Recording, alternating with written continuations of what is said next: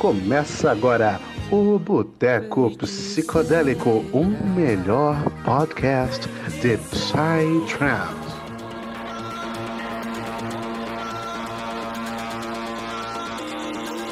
Salve, salve, galera do boteco mais psicodélico desse Brasil em funcionamento, é claro, porque em períodos de quarentena não eram para os botecos estarem funcionando, mas estão. Fique em Bem casa. que eu acho que a quarentena já tá mais pra finalizada do que do jeito que tava antes, mas Pelo amor de Brasil, Deus. né, meus amigos? Estamos aqui hoje em mais um episódio do Boteco Psicodélico. Hoje um episódio super inédito, iradíssimo, cara. Hoje a gente vai bater um papo aí super da hora com o Eduardo Juliato, que pra quem não conhece, cara, é um dos caras mais importantes aí quando o assunto é produção musical, principalmente quando a gente tá falando sobre Psytrance. Acho que muitos de vocês conhecem aí a gente, até porque a gente no Boteco a gente sempre comenta, porque, cara, muitas das pessoas que acompanham a gente são produtores musicais, são pessoas envolvidas na música, e o Eduardo foi uma das pessoas pedidas aí pelo nosso público para que a gente trouxesse aqui pro Boteco, trocasse uma ideia massa. Então, é, sem mais delongas, Edu, se apresenta aí, cara. Satisfação demais ter você aqui no nosso Boteco, cara. Salve, salve galera, prazer participar aqui com vocês. Obrigado pelo convite aí. Sempre muito legal trocar ideia sobre produção musical, carreira e Psytrance, né? Não só Psytrance, mas Psytrance é a vertente que a gente escolheu para produzir. Então, sempre muito legal trocar ideia sobre isso e poder gerar algum conteúdo aí pra galera. Massa, massa Ah, demais. Trocar ideia de música é sempre bom, né, cara? Se, se me deixar, eu fico o dia inteiro falando, cara. Fácil, sem fácil. parar. É. E hoje, como, como sempre, como não poderia faltar, estamos aqui com nossos casts ilustríssimos, lindos, hoje marcando o retorno do nosso querido bigodinho favorito do Boteco, menino Roger de volta pro Boteco. E aí, Roger, como é que você tá? Qual é a sensação de estar de volta aqui no Boteco? Ah, cara, e aí, tudo bem, tudo tranquilo. Pô, a sensação é sempre muito boa de voltar pra casa, né? Bom filho a casa torna. Lógico. E, vamos que vamos aí, trocar essa ideia sobre música, produção, né? E com o Juliato, pá, manja muito, mestre de da porra toda, e é isso. Só bora. Simbora. Hoje é papo com o mestre.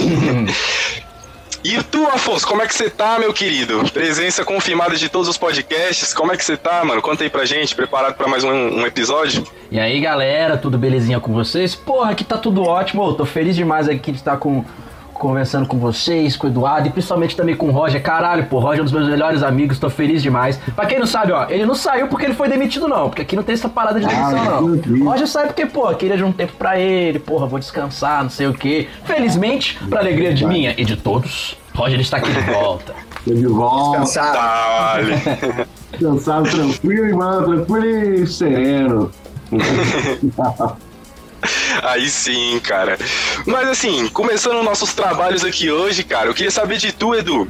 É, como, como de costume, né? A gente é um podcast de Psytrance, então eu queria que você falasse um pouco pra gente como que é a tua relação com Psytrance, como que tu conheceu esse mundo, como que tu começou a se adentrar e, consequentemente, aposto eu, né, que o Psytrance foi muito importante pra, pra decisão da tua carreira, que hoje tu trabalha exclusivamente com música, né?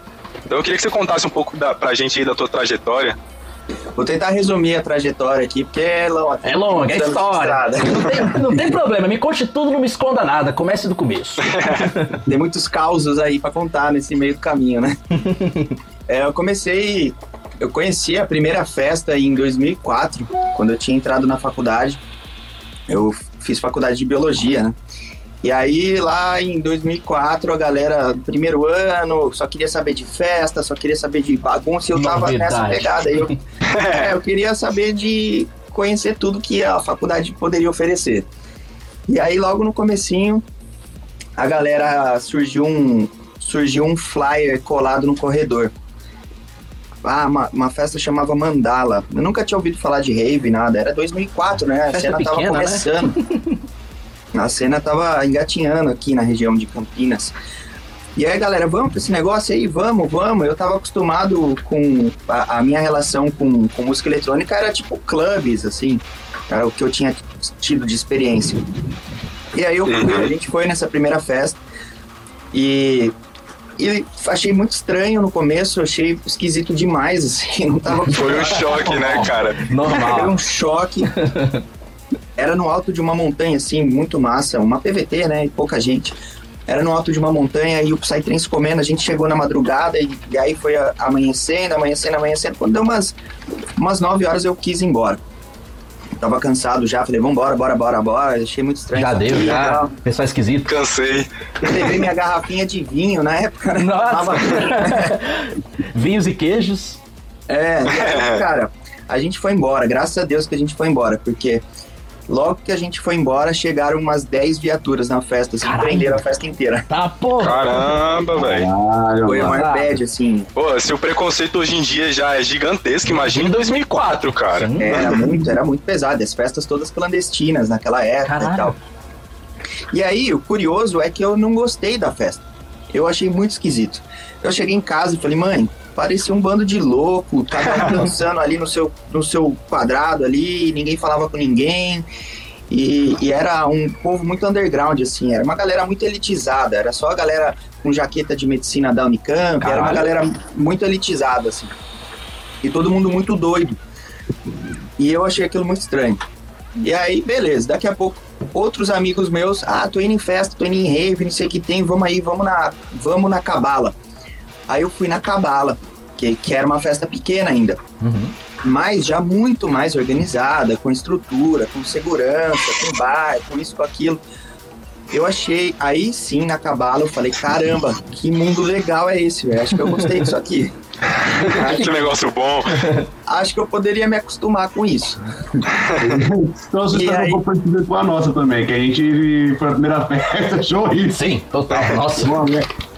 Mano, acho que é natural, cara. Tu, pra quando tu chega assim numa festa de Psytrance, assim, de cara, é um choque muito grande, mano. Porque é um universo muito Óbvio. diferente de, tipo assim, do mainstream, tá ligado? Tipo, o- a maioria das pessoas tá acostumada aí a um evento de sertanejo, um evento de pagode, as músicas mais mainstream, assim. Aí tu chega, porra, numa rave, tocando aquelas músicas de doido, todo mundo maluco dançando no meio da lama, é, é um choque de realidade muito forte, né, cara? É um choque. É igual, é igual comer sushi, né? A primeira vez você acha horrível, você- daqui a pouco você tá viciado, só quer saber Sim. de sushi. e aí, Boa analogia.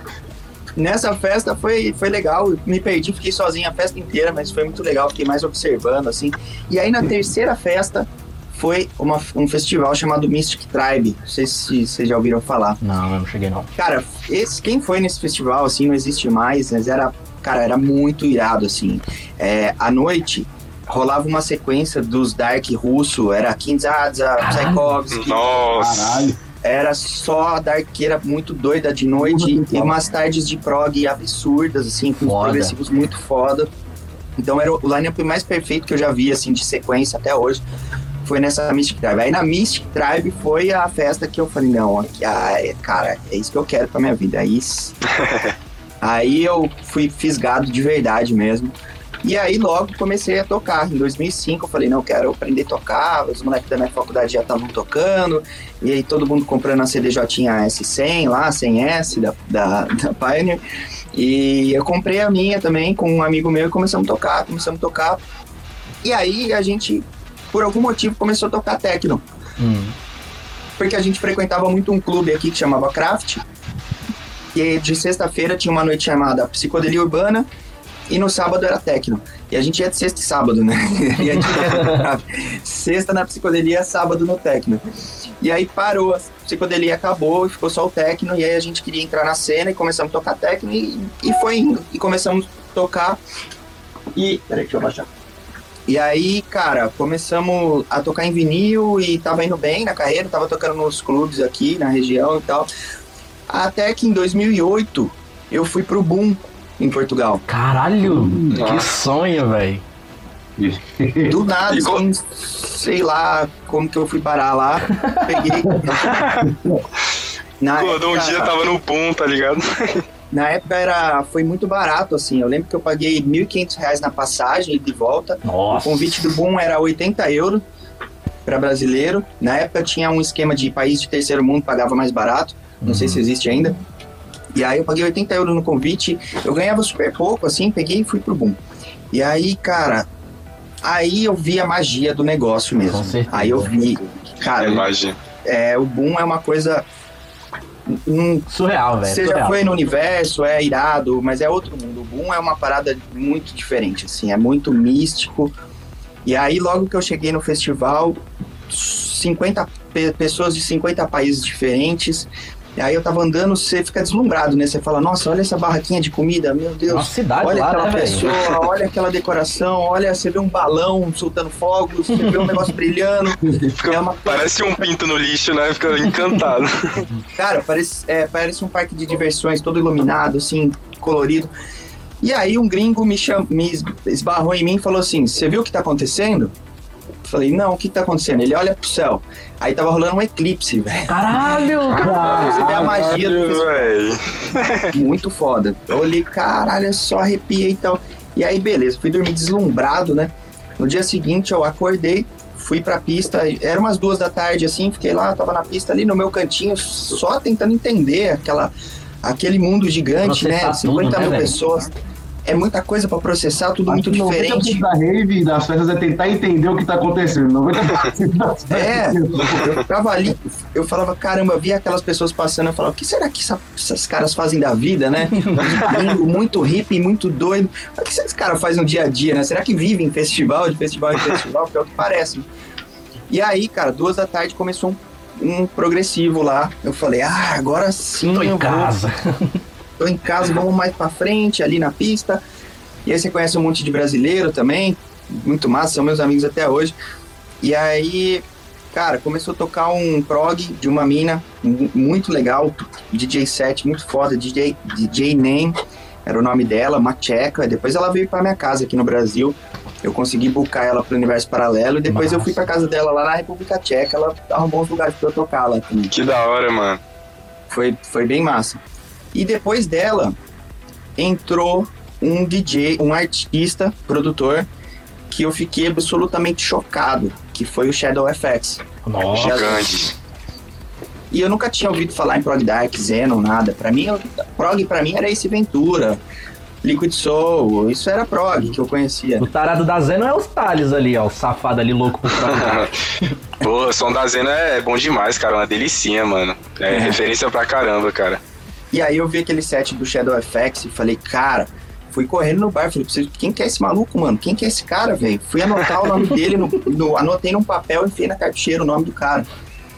E aí foi até engraçado no set dele, porque tinha uma mina muito doida, que passou dos limites, Hum. ela subiu no palco e, e começou a tirar a roupa.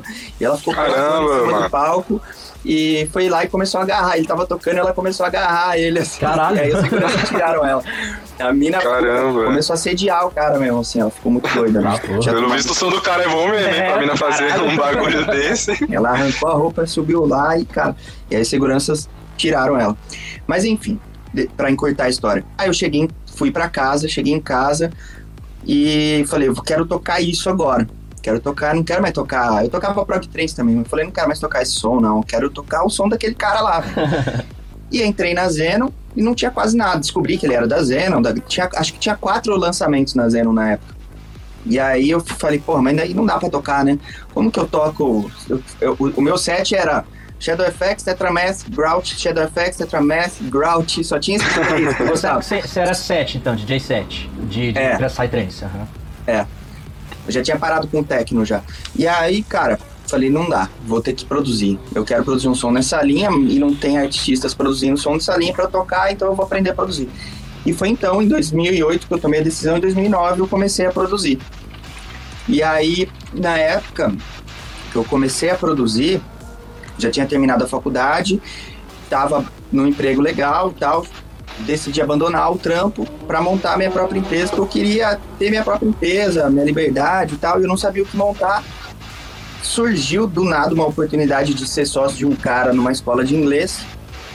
E eu entrei nessa furada aí, né? Ixi. Não tinha, não tinha experiência, não tinha dinheiro, não sabia dar aula de inglês, não sabia administrar, não sabia nada, não sabia nada. E não era uma coisa que eu amava também. Então foi, uma, foi assim, um grande aprendizado na minha vida ter, ter entrado nesse, nesse business aí, porque quando eu me dei conta, eu tava devendo mais de 200 mil reais, bancos e tudo mais, Caramba, velho. completamente afundado em, em Dívidas. e tal. E aí foi nessa que eu conheci a Pri, que é minha mulher hoje. Porque ela Massa. também trabalhava numa franquia de. Ela trabalhava na, na franqueadora lá em São Paulo. Aí a gente decidiu morar junto, ela veio pra cá e começou a cuidar da escola, porque ela já trabalhava nessa, na franqueadora lá. Ela começou a cuidar da escola, cuidar da escola, E, e aí a gente foi separando, separando, separando, até que surgiu a ideia de começar a ensinar a música eletrônica, em 2013 para 2014. Não, nessa época nem tinha tanto conteúdo rolando na internet, imagino eu, né, cara? Não tinha nada, não tinha nada. Se hoje nada, é às vezes difícil, imagina naquela época, mano. É, realmente. Eu falo que o YouTube era um terreno baldio na época. Total. tinha, tinha alguns conteúdos lá. Tinha, em português só tinha algumas coisas do Felipe Sene, ensinando a comprimir um kick de house. esse tipo de coisa, assim. Não tinha nada. Era muito raro o conteúdo. Então eu estudava muito nos sites gringos, nos fóruns. Aí chegou uma hora que eu falei, pô, eu não tô tão, tão, tão top ainda na, na minha música, mas eu já estudei tanto. Eu já estudava há tantos anos. Eu, cara, eu acho que eu posso ensinar alguém que tá um pouco abaixo de mim. Essa foi a ideia. Eu falei, deve ter outros produtores no Brasil que estão começando e eu já estudei quatro anos, não tenho muito resultado ainda, mas é, eu acho que eu posso trocar é, algum conhecimento com essa galera e ensinar eles. E criei um grupo no Facebook. E aí, se, e eu não tinha ideia, né? Eu falava, eu pensava assim, será que existem 500 produtores no Brasil? Deve, não deve ter 500, né? Ah, quem? Pô, tô sonhando alto, produzir né? música eletrônica, é, não deve ter muita gente. E aí esse grupo começou a crescer, crescer, crescer, crescer, crescer, até que chegou em 2000 chegou em 5 mil, chegou em 10 mil pessoas. Falei, caramba, o Brasil tem muitos produtores, eu não estava ligado. E o que a gente começou o movimento nesse grupo foi um movimento de unir os produtores, de, de ter um lugar para eles se encontrarem, de sabe, poder trocar ideia e tal. E aí eu falei, bom, vou, vamos pensar numa parada aqui pensando já na empresa, um, no business, falei, vamos criar um negócio que a gente possa vender para a galera, que vai ser bom para todo mundo. Porque eu já estava querendo largar a escola e ficar só nisso. Falei, vamos, vamos fazer um teste. E aí, como eu não tinha ainda muita experiência, eu não tinha tido muitos resultados como produtor, eu convidei várias pessoas, vários amigos produtores, para cada um gravar um workshop.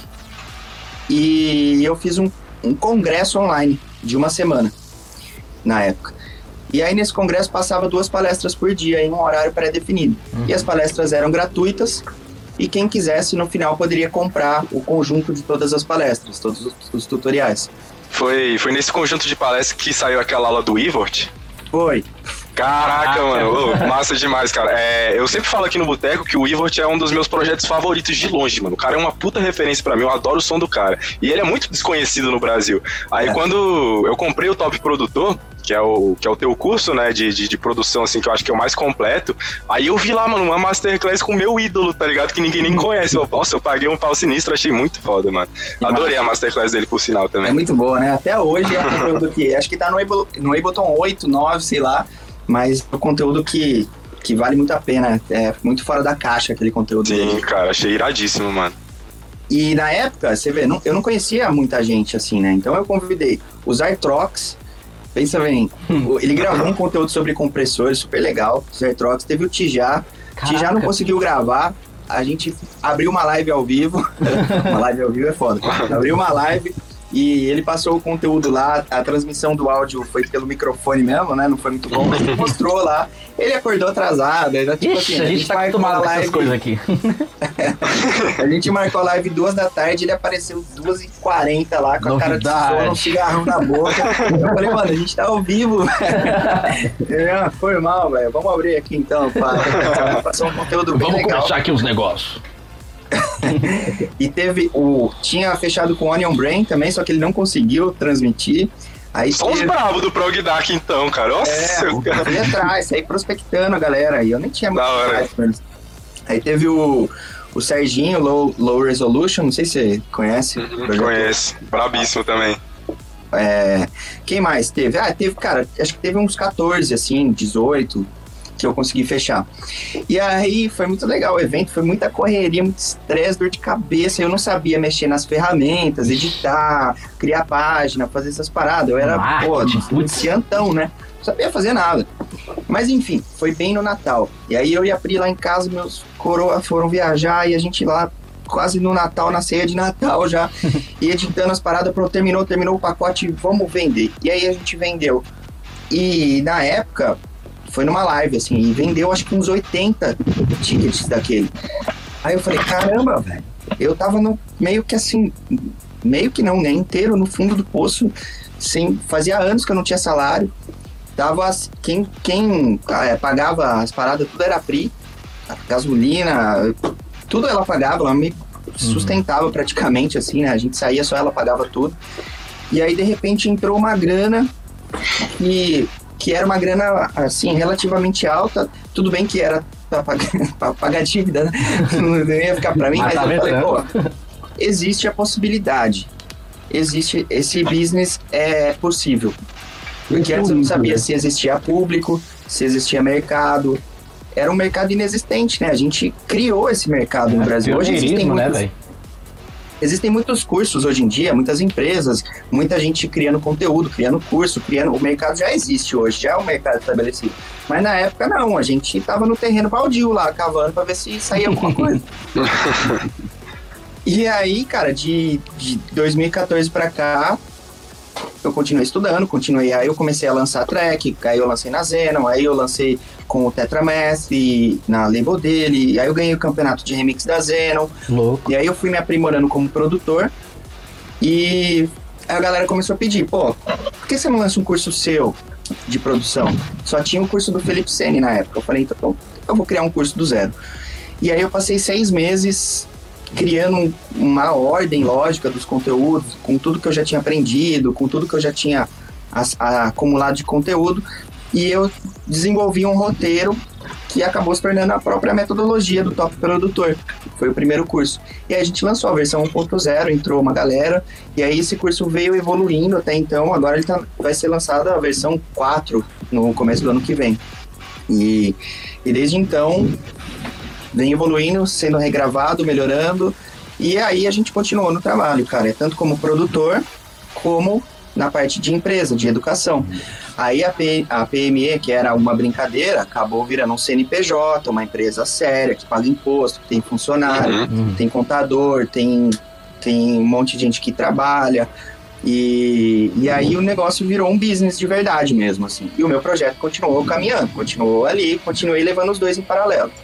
Até que chegou um momento que é, tava muita treta eu trabalhar na escola. Eu trabalhava na escola ainda. Nossa, ainda não tinha largado a escola, ah, já tinha saído. Eu larguei a escola faz um ano. Caralho! Faz um ano. Não, haja trampo. E na escola, eu, eu já fiz tudo lá, né? Eu fazia, primeiro eu fazia matrícula, eu era do comercial, depois eu fui para administrativo. E aí eu descobri que eu sou putz, terrível, um péssimo administrador. Eu esquecia de pagar a conta, cortava a luz. Uh! É, esquecia de pagar a internet, cortava a internet. Eu sou, eu descobri que nessa, nessa área eu sou péssimo. e eu fiquei nessa até que depois de muita treta, a Pri, pô, toda hora a gente tinha conflito. Ela falava, mano, você larga a escola, você só quer saber da PME, você não liga pra escola, pai. E aí eu falei, quer saber? Eu não gosto de fazer nada do que eu tô fazendo eu só gosto de dar aula, então vou dar aula de inglês. Você cuida do resto, eu vou dar aula. E aí eu comecei a dar aula de inglês na minha escola. Só que, cara, eu não sou professor de inglês.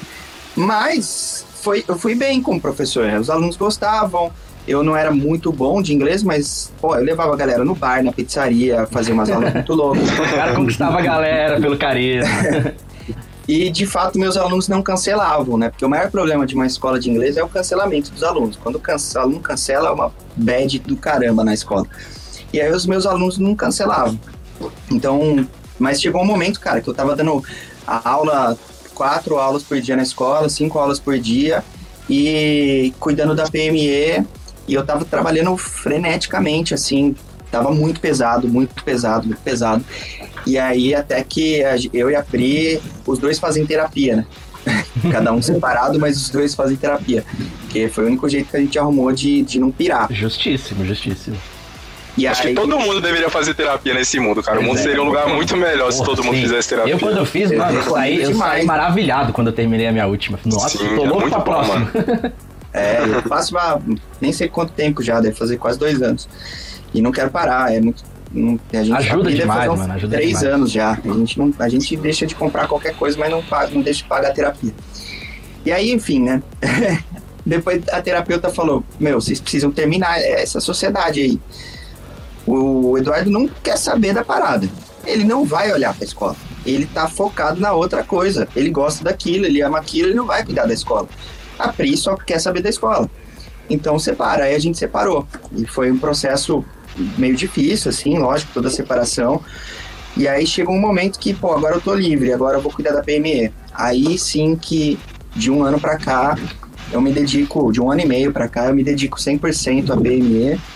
E aí foi que a empresa começou a crescer mais, né? Que eu não tinha equipe antes, agora a gente tem equipe, tem, tem gente gerando conteúdo, tem parceria agora com, com artistas, como por exemplo o Darana, com o curso de Zenonesk, o Vegas, que foi lançada ontem, a Masterclass. Ah, eu vi, é, eu vi, essa, eu vi ele divulgando ontem, achei isso louquíssimo, velho. É, e agora começou devido, assim, a gente foi crescendo um pouquinho, pouquinho, pouquinho, pouquinho, pouquinho, até que chegou um momento que a gente se tornou bem conhecido no meio dos produtores, né?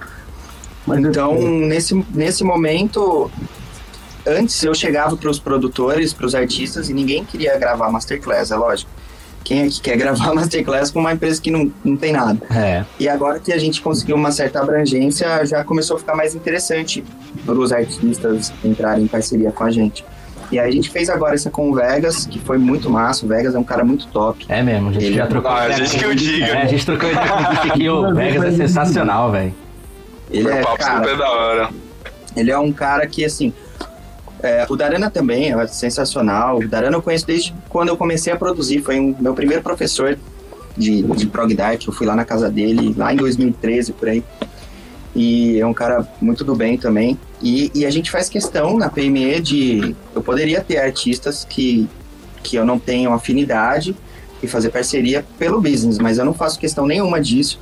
Eu quero que os caras que entram na- nas nossas parcerias, eles sejam meus amigos que eu posso chamar pro casamento, tá ligado? Pô, massa, velho. Eu quero. O Vegas é um cara que daí eu fui lá na casa dele no, no mês passado. A gente pegou o carro e andou 15 horas para chegar lá na casa dele. Ficamos lá, é, fizemos churrasco e ele pô, acolheu a gente super bem. E, e, cara, é um cara muito, muito, muito do bem, assim. Muito, Total. você vê que é uma personalidade muito foda. Então, não é à toa que tá lá no topo, né? Pois é, Eu né? Uhum. É A galera do underground tende a falar, ah, mas o Pegas é farofeiro. Cara, tudo bem, você pode achar ele farofeiro, o som dele farofeiro, mas ele tem um certo nível de habilidade, de conhecimento que permitiu que ele chegasse no topo. Sim. Que eu, Essa aqui- Inegável, né, o talento Cê- dele. Inegável. Ah. Tá falando com da vertente, mas legal o talento do É inegável, pô. É. É, é, Tem, ele acaba tem que virando... reconhecer a habilidade dele, velho. Cara, E aqui existe. eu- o dia que eu tiver, eu falei pra ele ontem, primeira coisa, o dia que eu tiver um stories do Astrix me dando feliz aniversário, gravando stories, de feliz aniversário pra mim e pessoas tatuando o logo do meu projeto, aí eu sou um artista bem sucedido. e ele tem vários, né? Várias pessoas tatuam o Vegas no corpo, Sim. tatuam as artes do Trechos da música, né? Trechos de música. É, Sabe. então, cara, ele sem dúvida é um fenômeno aí. E muito humilde, né? Total. Isso que é importante. Um cara que. Uhum. pela É, casa dele- é inegável esse, neg- esse esquema de que muitas pessoas têm essa, principalmente aqui no Brasil, de criticar, por exemplo, a galera que é mais underground, que tá mais tempo na cena principalmente, de criticar as vertentes mais diurnas. Mas um negócio que eu vejo, cara, que é inegável é que o Vegas é incontestável, cara. Todo mundo admira o Vegas, cara. E, inclusive aqui no Boteco a gente gosta de brincar que. Como é que é? o- Vocês lembram, meninos? Como é que é o que- aquele negócio que a gente falava? Que a gente é fanboy do Vegas e a gente tinha um bordão que a gente costumava repetir naquela época. Agora me falhou a Eu memória. esqueci, mano. Com Agora. muita herda, então eu não vou lembrar. Não, Não lembro, mas, mano, eu só, Sequelado. eu só sei que, velho, só não gosto do Vegas quem não conhece, mano. O cara pode ser o cara do, sei lá, do mais alto Psycore e só escuta os noturnos. Mano, bota o Vegas na festa pra você ver se esse filho da puta não vai truvar lá na frente. Claro que vai, mano. É claro que vai, Levanta pô. até o, até o segurança, levanta Porra, da lógico. sala. É, Então, famoso levanta defunto. Uma coisa que eu queria saber é, tipo assim, você tá nesse mercado de produção, de ensinar produção musical e tudo mais, você acha que, esse, que o mercado ele cresceu junto com, a- com o crescimento da cena, ou você acha que iria crescer de toda forma? É, cara, eu acho que a cena da música eletrônica, o mercado da música eletrônica no Brasil, a indústria como um todo, explodiu nos últimos anos. E explodiu e se profissionalizou. Antes, as festas quando você ia na Tribe, na Experience, muitos anos atrás, em 2003, 2004, eram festinhas pequenas. Eram festas mal organizadas, improvisadas. Hoje são grandes empresas fazendo esses eventos. A gente tem o Alok ganhando um cachê compatível com a Anitta. Sim. Cachê maior do que sertanejo. É, a gente tem é, a música eletrônica invadindo programas de TV. Teve a Loki no Faustão, a Loki no Fantástico, a Loki em tudo que é lugar. Então, eu acho que a música, a, é, a música eletrônica deixou, tá deixando cada vez mais de ser uma, uma coisa super underground, porque esse conceito de mainstream e underground é muito relativo de acordo com o momento em que você tá. Uhum. Que eu, para mim, hoje, é, Vegas é mainstream e Kinshasa é, é underground. Mas para quem é do. Quem curte high-tech, vai falar que Kinshasa já tá comercial. É, eu falando isso, é, inclusive. Mas digo assim, no sentido de da crescimento do, do, do aparecimento de produtores de Psytrance. Nesse sentido que eu tô. É, então, é, isso. voltando aqui no, no raciocínio. E como o mercado cresceu de- em todas as esferas, o número de produtores e artistas também. E a gente tem que dar graças às pessoas que estão lá na ponta desbravando novos terrenos, como por exemplo o Alok, o Vintage, esses caras que estão lá desbravando o terreno, o Vegas, que levou a música para as Olimpíadas, coisa Jogos assim. Pan-Americanos, Rock in Rio. É. Rock in Rio. Olha isso. Então, são- esses caras, a gente tem que, cara, abaixar a cabeça e fazer uma reverência pra eles, porque eles estão desbravando novos terrenos pra nós. De ponta de lança, né? que Vanguardista, tá né, velho? preconceitos de diversas formas. Porque a pessoa quando pensa em música eletrônica, ela vai pensar no quê, né? Antigamente, sei lá, droga, loucura, etc. É, clube fechado, É. gente drogada. E aí, de repente, a gente tem o Alok que entra no show do sertanejo, no festival de sertanejo e encerra o festival de sertanejo. Todo mundo que gosta de sertanejo, que nunca ia ouvir música eletrônica na vida, tá lá no festival e aí entra o Alok e eles, eles falam: Ah, até que é legal. Ah, não sabia que música eletrônica era legal assim. Gostei desse tal de Alok, vamos ouvir mais. E aí as pessoas são fissuradas, fissuradas em Alok. E aí depois, o Alok tá lá na ponta, desbravando. A pessoa conhece a Loki, aí vai pro segundo nível, que é o Vintage. Aí depois do Vintage, já conhece um tech house um pouco mais underground. Daqui a pouco o cara vai pra uma rave e fala: Nossa, esse Psytrance é diferente, né? Do que eu tava acostumado. São níveis, né? Achei interessante. Então, a gente, eu tenho muito respeito por esses caras, porque eles estão fazendo o mercado crescer. E quando o mercado cresce, o mercado de eventos cresce, que é o maior impulsionador de tudo dessa indústria, né? O mercado de eventos. Mas com isso, existem outros mercados paralelos crescendo, como por exemplo, eu recebi um relatório ontem do mercado de softwares e plugins que está explodindo, não só no Brasil, no mundo todo. Mas o Brasil, você imagina, cara, eu tenho é, mais de 50 mil produtores que me acompanham. Esses caras estão comprando plugin, estão comprando sample, estão comprando curso, estão comprando. Então a gente tem um mercado todo de produtores de conteúdo, de produtores de, de samples, de produtores de, de plugins, de VSTs, de software, de serviços de masterização, de mixagem, de eventos, de bar, de decoração. Tudo que envolve essa cena vai crescendo como um todo, né? Então, o Brasil se tornou o país do Psytrance. Essa é a verdade. A gente sempre fala Sim. isso, velho. A gente É, fala o literalmente o que você é- acabou de falar, velho. Brasil é a nova Israel, pô. É. Ah, Israel é o país do Psytrance? Beleza. Eles ouvem Psytrance na rádio lá. Em Berlim, você vai em qualquer lugar, você liga o rádio tá tocando minimal techno. Mas, cara, no Brasil existem os maiores festivais em maior quantidade. Os gringos ficam malucos com isso aqui, velho. Os- É, aqui tem muito todo, festival né, e é muita gente. E a galera é muito maluca no É muito Brasil. a receptiva, pista- calorada, né, velho? Caramba. é, o cara solta um dropzão lá e a galera joga o chapéu pra cima e vira mortal. É o só um muito assim. chutão de 3 metros de altura. Ai, que saudade. A galera quebra É. tudo. Então a gringaiada fica maluca, né? Ah, beleza. Na Europa rola o circuito de festivais. Verão Mas, europeu, cara, né? O Brasil é o tempo inteiro, cara. É festa em cima de festa. E Todo festa final de semana, festa. cara. É, O clima também Todo que é muito de propício, semana. né, cara? O clima aqui é muito propício, porque ela tem, um, tem que ter o verão europeu pra poder fazer É. Aqui Lá, no assim, o ano de todo. junho a setembro, todo mundo vamos aproveitar a vida, vamos curtir é verão, caralho, vamos curtir o verão, porque daqui a pouco é neve pra todo lado, ninguém sai mais de casa. Já era, tá todo mundo em depressão, cinza, não tem sol, frio pra cacete, e só no verão que eles aproveitam. Agora aqui não, é verão o ano inteiro, né? Então é festival pra todo lado o tempo inteiro, e, e a gente tem que, tem que agradecer, porque, cara, tudo tem crescido e se profissionalizado no Brasil. As festas estão cada vez melhores. Uhum. As festas estão cada vez mais organizadas. Antes, pô, você ia na festa, eu contei ontem numa live. Uma vez eu fui tocar numa festa aqui na minha cidade, né? E aí o cara chamou Burning Noise, Me. Soarup, The First Stone Ave e Pedrão. Maria. Vamos Caramba! pagar a lume em O peso. labirinto? É, não tinha labirinto ainda, era só o Pedrão, Ah, DJ 7, eu acho. Ah, Foi bem antigo isso. E aí, cara, de- o- depois ele lançou o projeto com chove lá, como chama 28, né? Depois que ele lançou o Labirinto. Hum. Mas antes ele era só DJ 7, e era do caralho, velho. Ele nunca superou o DJ 7 dele, na minha opinião. era, era muito foda o DJ 7 dele. Ele fazia umas transições, assim, muito foda. E, enfim, aí me- o cara da festa me chamou pra tocar. Eu falei, nossa, que top, né? Vai tocar eu, depois a sequência dos, Dos cabeçudo monstros, lá e gigantes. ah, vamos quebrar tudo, vai ser do caralho, uma chácara em Valinhos, aqui na minha cidade. Na hora que eu cheguei lá, cara, não tinha uma tenda, não tinha um pano pendurado na festa, Nossa. tinha uma decoração. Era um, sabe aqueles gazebinho branco Uhum, sim. que a galera leva pro festival pra pôr na pista? ah, aham.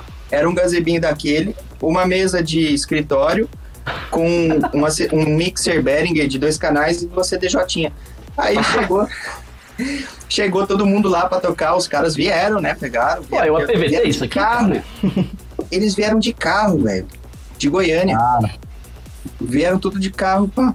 Chegaram lá pra tocar ca- e duas caixinhas de som. Caramba! Os caras gastaram tudo que tinham na line, esqueceram do resto. parceiro da festa e dois peazinhos, aqueles de merda mesmo, assim. E, enfim, os caras chegaram lá na responsa e tocaram, fizeram a sonzeira deles, a gente tocou também, não tinha retorno, não tinha nada, podreira total.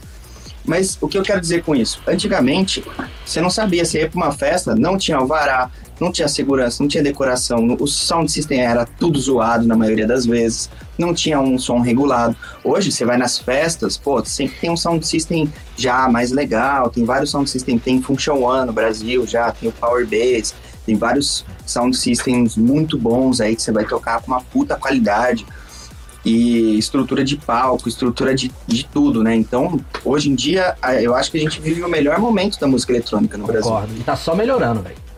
Tá só melhorando. Porque é uma Muitas vezes a gente. Muitas vezes a gente reclama nem se dá conta dos privilégios que a gente tem, principalmente por estar no Brasil e gostar de Psytrance, cara. Então, só agradecer, cara, ainda Só mais depois de saber essas coisas. É, e, cara, você, ah, eu gosto de Psytrance, quero ir num festival. Você entra no Facebook lá, só escolher qual que você quer ir. Sim. Tem pra todos os gostos, cara. Se tu gosta mais de noturno, se tu gosta mais de um som comercial, esse que é o massa, cara. Principalmente aqui em Brasília eu vejo muito isso. Tem festa pra todos os gostos. Isso é muito massa. E também é um indicativo, né, desse crescimento que a gente vem tendo. Total, velho. Você vê, os gringos vêm pra cá e eles ficam pirados, né, com os festivais. Você- a galera do Noturno vai no, no Pulsar, cara, não tem um festival no mundo igual o Pulsar. Sei lá, deve ter um Momento Demento, é, Ah, alguns Modem. festivais assim, Modem, mais... É o Modem, é...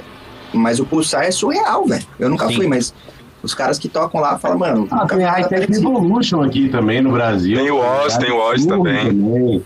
Tem a Master of Puppets também, que é absurda. tal. porra. Tem a Anacan, cara, que é um puta. Aqui o Brasil, além de ter muito talento de noturno, cara. Na minha Sim. opinião, os melhores DJs de noturno do mundo estão aqui no, no Brasil. Sem sombra. não mesmo.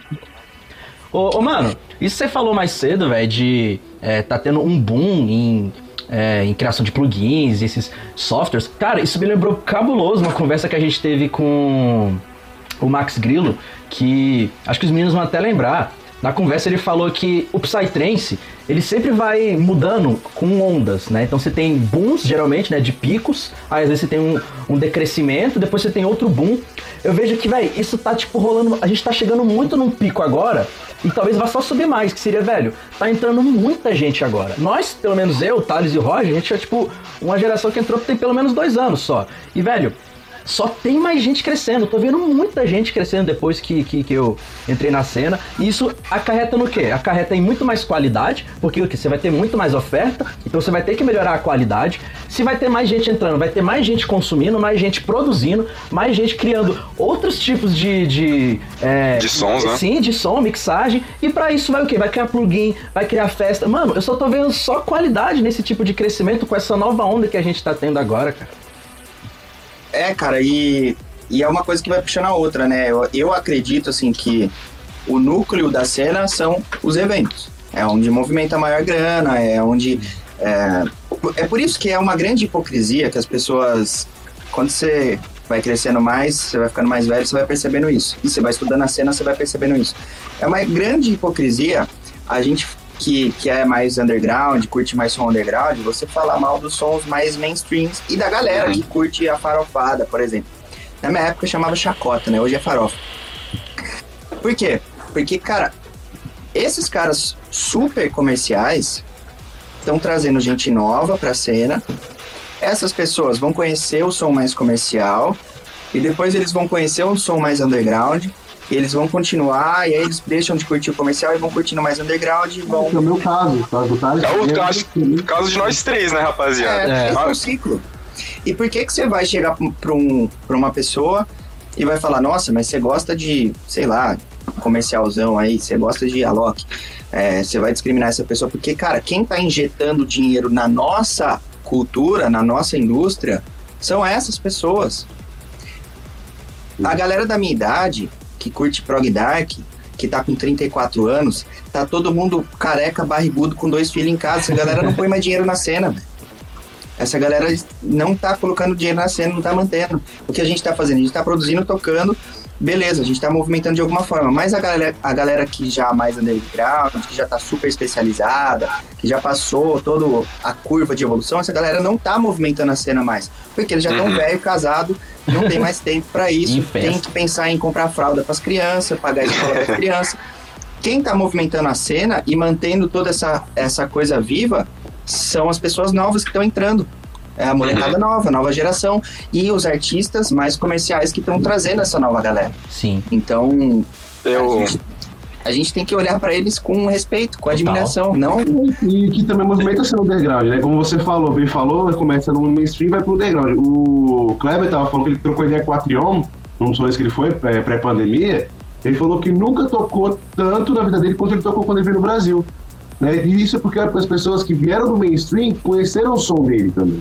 E se consegue trazer essa galera mais underground pro Brasil também, que é muito difícil você trazer o Mubali, trazer a própria Trioma, essa galera, porque até então não tinha público. E agora tá tendo mais e mais público. Isso é bom pra gente que curte o underground também. Total. sim. É que, é que nem você tava comentando, né? É, é, são duas coisas que são totalmente. andam totalmente juntas, elas caminham juntas. É, a gente consegue ver é, indícios que isso realmente está acontecendo com muita força, principalmente no Brasil, com a entrada de artistas do underground, por exemplo, em bookings gigantescos, como no caso da BM7. A gente tem o Clipson, a gente tem o Drip Elohim. Drop da Grécia. O Elohim também, que entrou na DM7, e até mesmo na Season, a gente tem o Marambá, tem o Crazy Astronaut, e não me lembro agora algum outro de cabeça, tá mas season, mano. O Tijá são fortes indícios que realmente isso tá acontecendo. Então, é uma coisa que a gente até tenta trazer sempre aqui no Boteco, que vamos tentar acabar o máximo que a gente puder com esse ódio, essas briguinhas de vertente, ah, o meu é melhor que o teu. Porque, cara, é tudo dentro da mesma cultura, da mesma origem, e por mais que você goste mais de um do que de outro, cara, é inegável isso aí, é cara. Psytrance. Que é um realmente. absolutamente infantil isso aí. Total, né? total. Concordo, concordo. verdade. Mano, eu, Pensamento clubista. sim. Eu vejo, eu vejo isso como um, um tiro no próprio pé, tu bota fé, mano, porque, velho, Imagina, tu é um cara do underground, porra, você entrou, você já teve aquele momento de você ser uma pessoa que não conhecia nada. Agora você é uma pessoa que tem o conhecimento, você sabe mais das vertentes, conheceu mais as outras. E, velho, você vê uma pessoa que, velho, acabou de entrar no Psytrance, ele só conhece ou consegue consumir o, o mais do mainstream ainda. Você vai lá e fala pra ele, mano, esse som é uma bosta, você não devia nem estar aqui na festa. É um tiro no próprio É, pé, porque, esse velho, essa pessoa ela vai ficar triste, sei lá, vai ficar ofendida, vai, vai criar um ranço e ela não vai se abrir a conhecer outras coisas, não vai se abrir a conhecer o Psytrance todo. Você vai estar tá Achei que tirando. o pessoal do negócio do pau no cu, é, real é essa, é, pô, vai- cara chato, do Não vai caralho. querer mais vir, mano. É um tiro no próprio pé, você vai estar o quê? Piorando a cena. Se, você quer que a cena do Psytrance cresça como eu quero que aconteça, mano, essa é a última coisa que você tem que fazer, velho. Se tu é um cara lá do, do Sol do Noturnão, irmão, abraça esse maluco que tá entrando só no mainstream e fala, ó, velho, isso aí, beleza, eu não curto, mas vamos conhecer mais, velho. Bora conhecer, porque o Psytrance não é só isso que você escuta, é mais do que isso, velho. É toda essa cena. Então, é, eu acho que é muito tiro no pé. Ao invés de você criticar esse maluco, mano, abraça ele e bora trazer ele pra festa, velho. Exatamente. Sim.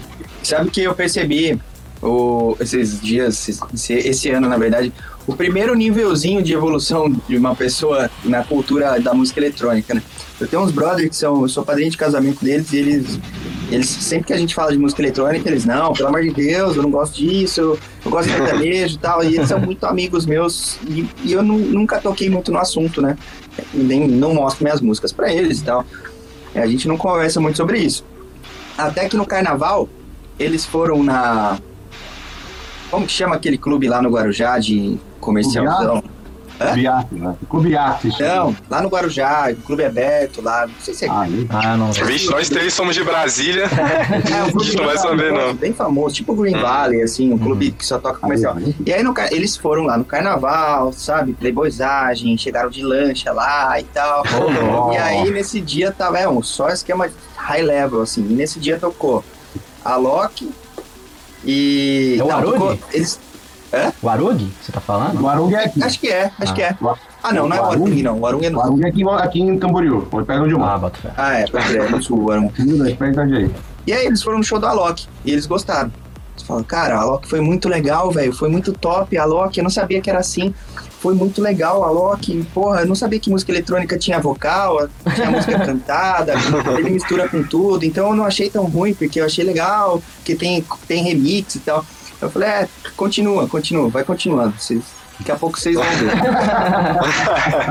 e aí você sabe que eles foram depois em outro evento que teve Vintage e Camel Fat, que são super comerciais. Vintage um, um pouquinho menos que a Loki e o Camel Fat um pouquinho menos que Vintage, né? Talvez.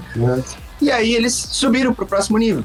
Aí, aí eles falaram assim, cara, fui no show do Vintage. Mano, que da hora que foi, velho. Muito mais legal que a Loki. Achei muito mais legal que a Loki. E aí o outro brother falou assim, não, eu gostei mais do que veio depois, que foi o Camel Fat, velho. Foi muito top. O Camel Fat já não tinha tanto vocal e o bagulho foi mais sinistro. E aí eu falei, esse é o pri- a primeira curva de evolução do cara. Falei, daqui a pouco você tá lá na darqueira, lá, com a testa cara tá- pintada. descendo, tá ligado? Tu vai descendo. Quando vê, tu já tá no inferno escutando as bruxarias, tá ligado? Quanto, moleque, psycore brabíssimo. Mano, é, deixa, eu, deixa eu perguntar um negócio aqui pra você, ô, ô, ô Eduardo. É uma, uma pergunta que eu vi aqui no chat do Victor Souza, eu achei interessantíssima. Tipo, ele mandou perguntar aqui, velho. É, crescer como produtor na gringa, seja em Berlim, Barcelona, ou Copenhague, por exemplo, é mais vantajoso do que aqui no Brasil em relação a network, equipamento, festival? Porque, tipo, o plano dele é morar na gringa e crescer como produtor por lá. Você acha que tem essa diferença? Tipo, mais, sei lá, mais fácil, mais difícil em relação aqui? Eu acho o seguinte, lá na gringa, você tem muito mais acesso aos recursos que você precisa. Um exemplo, para eu comprar um equipamento aqui, um monitor de áudio top, que nem um Dynaud que eu comprei agora, um par de Dynaud aqui custa, sei lá, 10 mil reais. Ave E aí você Maria. pensa, qual que é o salário mínimo no Brasil? É, mil reais. Então, o brasileiro, um salário mínimo, ele tem que trabalhar 10 meses para comprar um par de monitores. Aí você vê um cara que mora na, na Inglaterra, ele, se ele trabalhar de Uber, ele tira mil libras no mês fácil, Uhum. se ele trabalhar de Uber. O salário mínimo lá deve ser, sei lá, 800, não, não tem ideia, mas deve ser mil libras, sei lá, 500 libras. Ele compra um par de monitores igual ao do meu por 300 libras. Nossa. Então, o que a gente aqui trabalha 10 meses para comprar, lá ele trabalha uma semana e compra. Agora, é mais fácil o acesso, mas o acesso é mais fácil para todos lá também. Então, todo mundo tem acesso às coisas e fica um mercado competitivo da mesma forma. Eu acho que o Brasil tem tantas oportunidades como lá fora.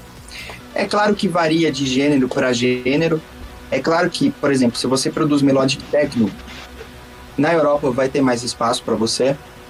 Mas se você for morar na Espanha, por exemplo, lá não tem muito trance. Uhum. Você vai ter que viajar para outros países.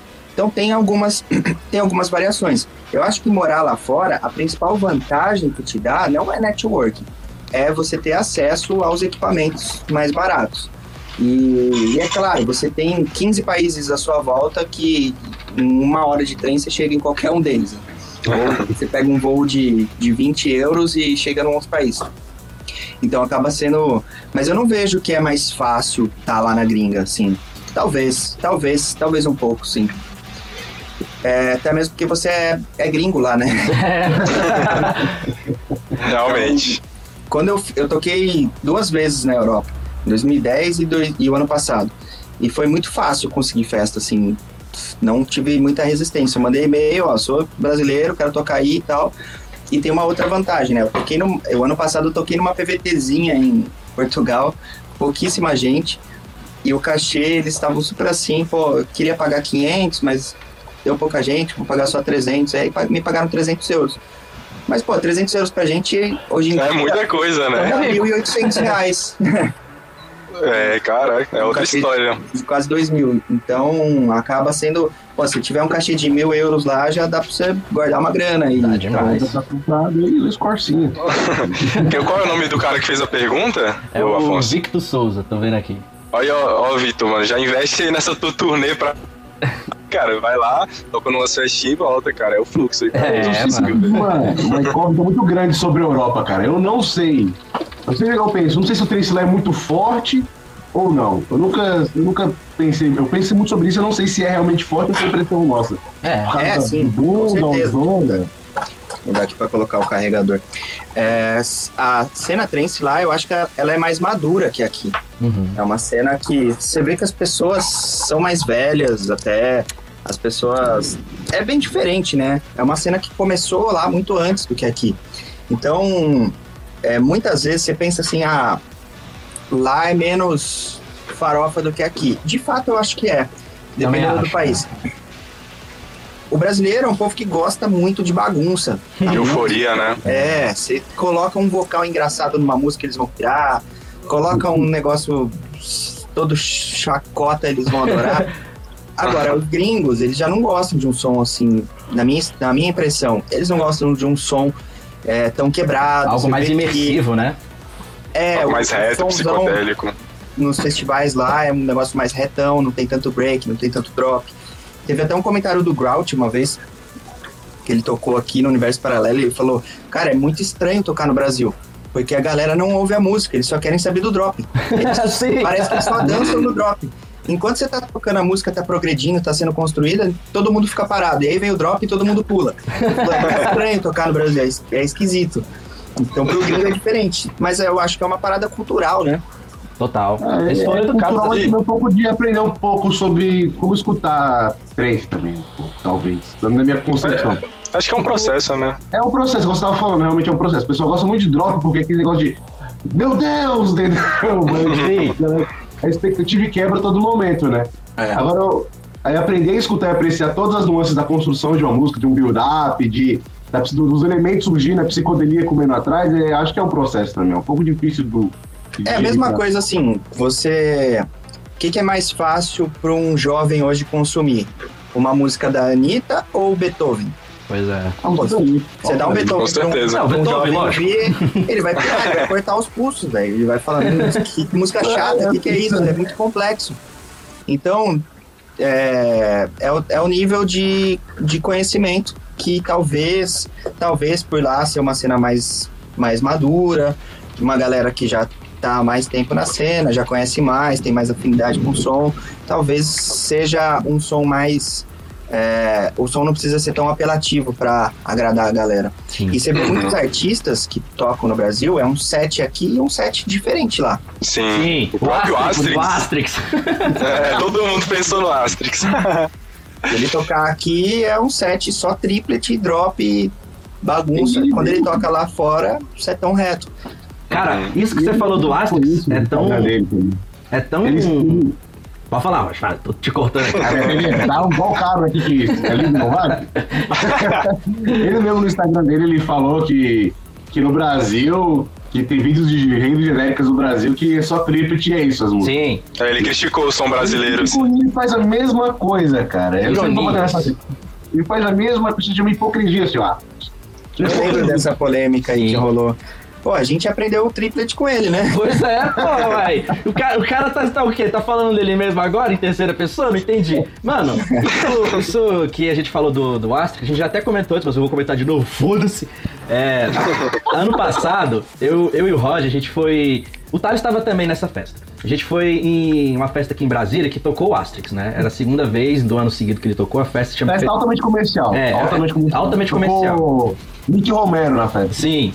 Aí beleza, pô, o Asterix tocou e a gente ia numa rave no dia seguinte. Tipo, cara, olha só, energia pra caralho desses moleques, né? Vão na festa e vai na rave no outro dia. Aí beleza. Aí a gente foi, né? Tipo assim, é, nessa outra rave ia tocar o Asterix e o Alpha Portal ainda. Aí beleza, pô, a gente viu o set do Asterix e tal, tocou algumas músicas, inclusive ele tocou a Dana, que é uma música que ele tem com o Vini Vici altamente comercial, nessa, nessa festa Não comercial. ruim. E na rave, no dia seguinte que a gente foi, o Asterix tocou um set completamente diferente. Claro que ele repetiu algumas músicas, mas ele co- colocou algumas músicas muito diferentes. Por exemplo, ele nunca toca Sahara. Eu já vi dois sets mas do ele Asterix. tocou a porta. Sim, Ele sim, tocou mas ele tocou ainda, saca? É, Ele, ele mudou o set dele, eu falei assim, caralho, só mudou a festa e esse safado já mudou, porque ele já tinha ciência. Uma era festa completamente comercial, tipo, era asfalto lá, tá ligado? A outra já era uma rave, ele já mudou o set. Eu falei, tá, porra, então esse filho da puta tá É o mudando feeling do set. cara, né? É, Mas, O- o difícil- Cara, o, o Astrix é um cara que. Ele tem a majestade, né, velho? Ele, ele, ele. Cara, ele é o pai, é não uma adianta. referência, mano. É, É o Ele é- vai continuar sendo- mais violento que existe. Ontem eu tava falando com o Vega sobre ele e, cara, ele, o que ele representa na cena é outra coisa, é outro cara que a gente tem que fazer reverência, porque basicamente ele transformou o Goa em Fulon. Uhum. Então, o que esse cara fez pelo Psytrance, tudo, É. tudo que a gente ouve hoje de Psytrance começou lá com as Tricks. não é à toa que ele leva o nome de rei, né, cara? O cara é tipo o Roberto Carlos do Psytrance. Em 95 ele tava vindo aqui tocar em clube fechado. Ele veio, ele realmente tocava fulon quando tudo era mato. É. tinha muito. Ele que saiu capinando tudo.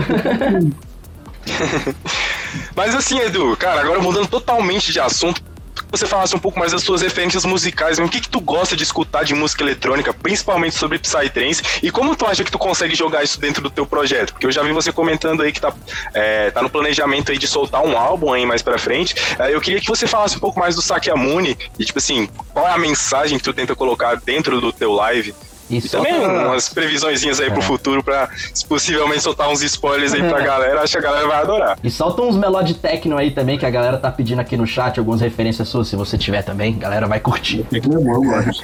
Cara, eu tenho muito, pou- pouca referência de Melodic Techno. Pra mim, é, sei lá, talvez Art Bat, nem sei se se enquadra nesse, nesse gênero. O Stefan, Stefan Bodzin, conheço pouca coisa assim nessa linha. Mas eu gosto bastante. Quando eu ouço, eu acho uma playlist, começa a rolar no automático lá, eu geralmente gosto bastante. Gosto bastante de techno, assim, inclusive, mas não tenho, assim, artistas muito referência. Agora, no meu projeto, cara, ah, eu sempre quis seguir uma linha de progressivo não tão dark. Uhum. A minha ideia nunca foi ser prog dark, nunca quis esse rótulo. Eu sempre quis um progressivo mais complexo, mais inteligente, na linha tipo, Liquid do Soul? Shadow FX, do, do Tetramath, dessa galera da Xenon, que é um progressivo mais um pouco mais cinemático, com um sound design muito mais complexo, umas conversas de synths muito complexas. E a minha proposta sempre foi essa. Até que foi. O Sakyamuni tem. Desde 2009, né? Eu produzo. Então tá, tá com 11 anos que eu tô produzindo com esse projeto. E aí agora. Ele tava um pouco assim. Eu tava, nunca parei de produzir, mas eu parei de tocar. Fiquei bastante tempo sem tocar. O ano passado toquei muito pouco. E aí esse ano eu decidi é, reconstituir essa minha, esse meu lado mais artístico e voltar para as festas e tocar em festival e tudo mais. E aí eu pensei, cara, eu vou lançar um álbum, porque eu acho que um álbum é você entrar no mercado assim, dando voadora, né? Um álbum é meio que uma consolidação, é difícil criar um álbum. Você vê que quando um cara lança um álbum, porra, chama a atenção da galera. Demais. É diferente você lançar uma track aqui, uma track ali. Um álbum é, cara, um negócio. É uma história, velho. É. Eu poderia pegar 10 tracks e falar que é um álbum, mas não é isso que eu quero. E eu tô nessa busca da minha própria identidade, porque até então é comum na vida de um produtor, de um artista, você viver à sombra das suas referências. Então eu sempre vivi à sombra do Grout, do Shadow Effects, do Merkaba, desses caras. Porque, cara, são minhas referências, eu aprendo com eles, eu me inspiro neles. Mas chegou um momento agora que eu senti que eu preciso encontrar o meu próprio caminho, sabe, na música. Eu preciso ser uh, um, um, uma parada diferente que não é uma cópia dos caras da Zenon, não é parecido com isso, não é parecido com aquilo. Eu quero uma, um tipo de som que seja uma assinatura mais forte minha. Então eu estou trabalhando bastante nisso. Eu tenho feito algumas collabs que têm sido muito legais, como por exemplo com o Fractal Joke. Primíssimo. Nossa! E sou fãzaço do Fractal Joke também, cara. Eu estou fazendo a terceira track com ele agora. Falei que se ele morasse perto de mim, a gente ia lançar um projeto junto. ele mora muito longe, a gente vai fazer, né? Então a gente está fazendo é, três, terceira track agora. Uma das tracks chamou a atenção de uma label muito foda, que essa eu não posso falar, mas é uma label, é uma label que não é de prog dark e que tá abrindo agora a, um pouco as portas pro prog dark e tá começando a você vê como o negócio, o underground vai conquistando cada vez mais espaço até que o underground se torna mainstream e surge outro underground. Então, um dia o prog dark vai ser mainstream o Dark vai ser mainstream, vai surgir Total. um monte de medo.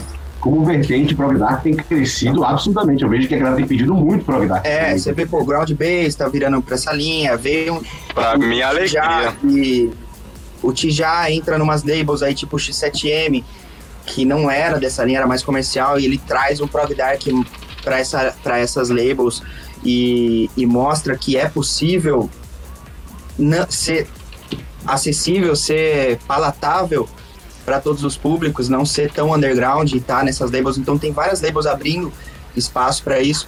E aí uma delas é, chamou a atenção, a nossa música chamou a atenção deles, e aí provavelmente aí vai rolar um lançamento em breve, eu anuncio para vocês. Oh, é uma grande label que foi muito legal e eu de repente eu tomei um, uma reviravolta, né? Porque eu tava eu tava pensando em a minha meta era lançar esse álbum pela Zeno eu ia produzir o álbum inteiro e ia mandar pro Tim, sem ciente, ia falar, ó, tô com um álbum aqui, você quer lançar? Não. Então foda-se. Quer? Quer. Então beleza.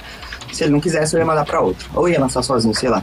E aí, de repente, surgiu essa abertura nessa outra label. Eu falei, caramba, velho. Acho que vou mudar um pouco os planos aqui. e aí eu comecei. Eu tô produzindo, produzindo, produzindo. Cada track nova eu procuro buscar um novo caminho e me encontrar cada vez mais, porque, cara, na caminhada de um produtor, é muito difícil você encontrar a sua verdadeira identidade. Uhum. Realmente. Você vê que agora saiu o álbum do Freedom Fighters novo.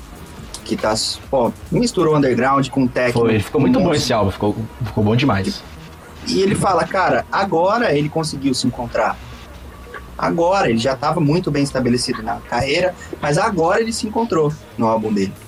Então acho que produzir um álbum tem esse processo também de acontece muito com bandas, né? Antigamente Sim. os caras iam para um estúdio no meio do, da montanha e ficavam um mês lá sem internet, sem nada, só gravando, véio. gravando, gravando.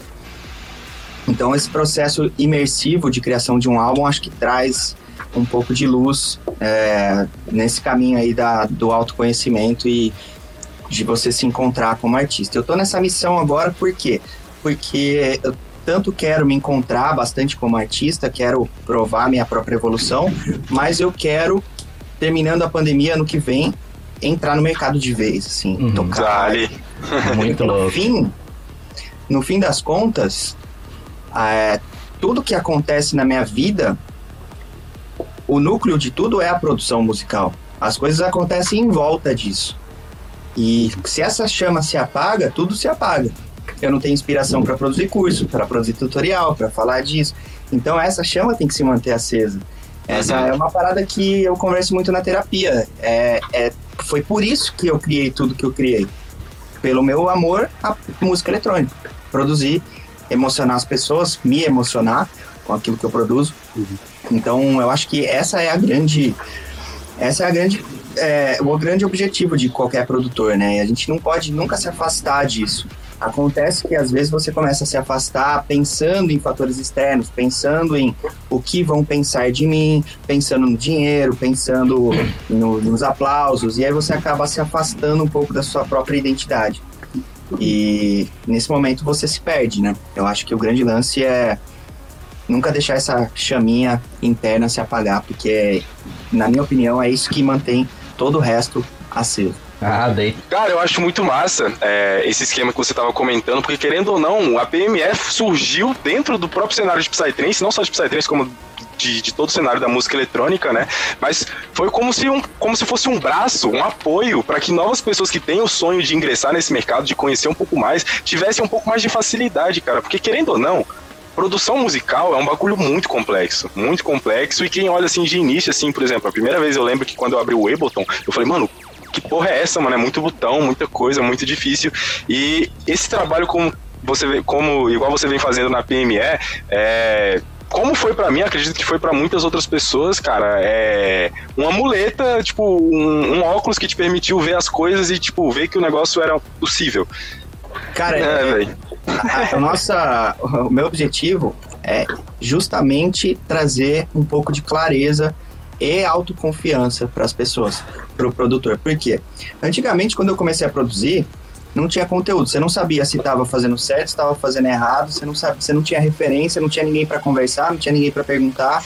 E quem estava fazendo um live, quem já estava fazendo uma sonzeira, não compartilhava nada, não tinha esse negócio de compartilhar conteúdo. Os caras escondiam as sete chaves, o conteúdo que eles tinham. Inclusive, hoje ainda tem produtores com essa mentalidade que está mudando. Uhum. Mas o conteúdo era muito escasso. Então a gente, cara, demorava muito. Eu demorei três anos para terminar a primeira track. Se é que pode chamar de track. Então era tudo muito demorado, era muito lento, a evolução era muito devagar. E o que a gente tenta desmistificar e não não tornar simples, porque não é simples, é difícil produzir música eletrônica, Sim. assim como é difícil ser engenheiro, assim como é difícil ser médico. O fato é que a gente tenta trazer essa clareza que se você quer ser um produtor de música eletrônica, você vai ter que se dedicar tan, tanto quanto se você quisesse ser engenheiro. Porque você Uhum. precisa dar uma, um conteúdo de base gigantesco, tem o próprio software de produção, o Ableton, Logic, você precisa manjar disso, você precisa manjar de estúdio, de monitores, de computador, de plugin, de arranjo, de síntese sonora, de mixagem, de masterização, de composição, Teoria de musical. teoria musical, criação de melodias, harmonias. Aí você vai vendo, é como se fosse uma faculdade com várias matérias.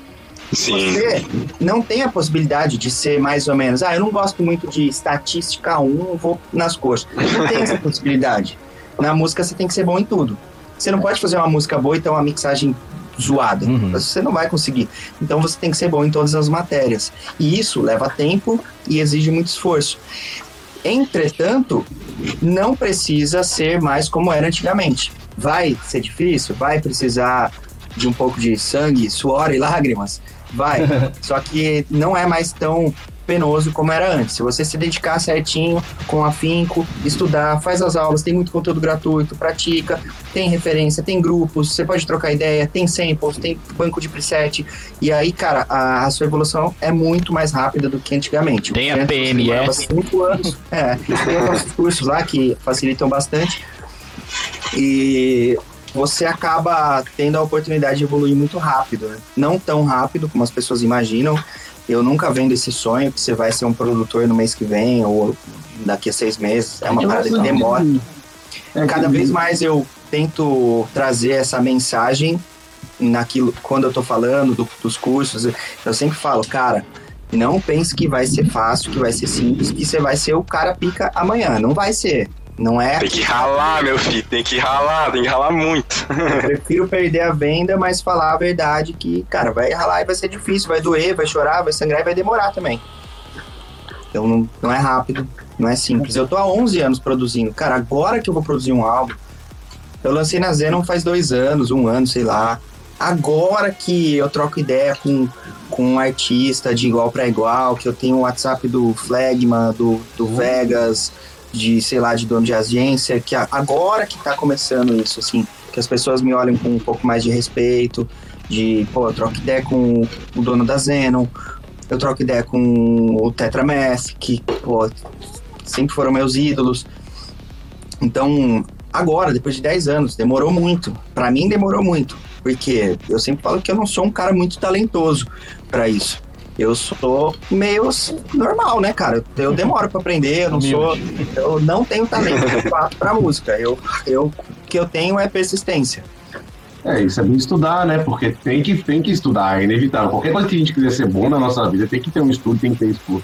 Sim. E, por exemplo, eu, eu sou músico, só que eu sou, não faço música eletrônica, músico convencional meu. E quando eu dava aula de música, o pessoal queria aprender a fazer umas coisas muito complexas. Em três, quatro aulas, queria sair tocando. Ah, E- pronto. E, e se você fala, consegue ver, ah, em uma semana você vai tocar, sei lá, Vila Lobos, é mentira, eu vou estar mentindo pra pessoa, não existe. E com música eletrônica é a mesma coisa, já tentei me arrisquei a produzir, mas é muito difícil, cara. Tem que ter muita É, coisa. não- São vários é fatores que você tem que saber ali ao mesmo tempo. E, e eu queria saber, Juliato, como é que você, esse workflow, assim, na hora de produzir? Como é que você, o que você começa fazendo? Como é que você faz? Eu gostaria muito de saber isso. Eu, eu tô mudando meu workflow, sempre tô testando um workflow novo para ver o que funciona mais. E recentemente eu aprendi uma parada com o Vegas que mudou bastante o meu workflow. Porque as minhas músicas tendem a ter uma história muito longa, são músicas, você vê que são músicas de 8, 10, 12 minutos. Ainda bem, E ainda bem que tem 12 minutos. Não tem 12 minutos no rock. E aí, cara, são músicas que eu geralmente começo pelo kick bass, depois eu construo a bateria, e aí eu construo uma conversa de synths, assim, básica, e aí eu vou esticando esse loop. Mas isso, esse workflow tem vantagens e desvantagens. A vantagem é que você acaba não tendo, não tendo muito padrão, você vai construindo uma história meio aleatória e a criatividade rola mais solta. Mas agora, eu tô eu tô mais focado em produzir músicas que, que tenham elementos de memorabilidade, que é o que a gente chama de hook. Que tem aquele gancho É, forte da tem um, um gancho mais Iná, iná, iná, iná, iná. É, O Vegas é o rei, né? Ele é é o rei do. Você ouve uma música dele já tá na sua cabeça pra sempre. É E, real. como- e ele começa a música pelo hook. Então, o Clipson também tem essa mesma abordagem, embora seja mais underground, ele começa a música pelo tema, ele começa pensando, bom, essa, essa música vai ser como? Vai ser meio cinemática, com um tema de escuro, de trailer, de tal filme, a minha inspiração é essa, então ele vai atrás do filme, dos diálogos, da harmonia do filme, das ideias, e você começa a música já com um tema e desenvolve a música em torno disso ah, isso é Você vê que- interessante. grandes produtores fazem assim. E agora eu tô. é, a minha música que eu tô construindo agora, que não, não tem. tá bem diferente do que eu produzo geralmente. Tá mais um estilo mais. mais Tesseract, assim, mais Uh. tipo Flagman, Ice, assim, Nice. um pouco mais. menos. Mas depois, na hora que eu terminar, ela vai ficando mais dark. e aí, mas eu comecei a música com essa com a melodia e a progressão de acordes, já com o tema, com o vocalzinho, com a ideia que eu queria. E, e eu percebi que é muito mais interessante você construir a música em torno disso do que tentar encaixar uma melodia numa música que já está meio pronta. Acho que é muito mais fácil começar com o tema já. Então meu workflow hoje tá se mudando para esse tipo aí de começar com a melodia, começar com, com o tema, com o vocal, alguma coisa assim. Acho Ah, que a música fica mais coerente no final. E depois de soltar algum spoiler do teu álbum aí, qual vai ser a temática das, da, dele e do geral, das músicas? Que eu sei que todo álbum tem um storytelling, toda música também tem. Você pode soltar algum spoiler aí pra gente? Cara, eu ainda. O spoiler é que não tá definido isso ainda. eu tô descobrindo aqui o tempo todo. E eu sei que é um álbum que vai começar mais ou menos a 135 BPM, 134 por aí. E vai terminar uns 140, mais ou menos. Ou no meio do álbum vai estar uns 140. Chega Tô quase curioso pra pulando é vai ser essa, progressão aí. As tracks de 134, 135 vão ter uma pegada com bastante techno, meio grout, Hum. assim, bastante influência. Mais ou menos nessa linha com Fractal Joke aí. Wave. cinemática. A ideia é essa, é um álbum que é um pouco menos. A minha. O spoiler que eu vou dar é esse. É um álbum um pouco menos obscuro do que eu geralmente produzo. Um pouquinho mais uma. Eu falei que eu, eu mudei 12 graus a direção do meu projeto rumo a, ao sol. É. Não tá Eu mudei uns 12, acostumado, 13 tá? graus, assim. Por quê? Porque eu tô gostando de produzir isso e porque tem uma questão estratégica também.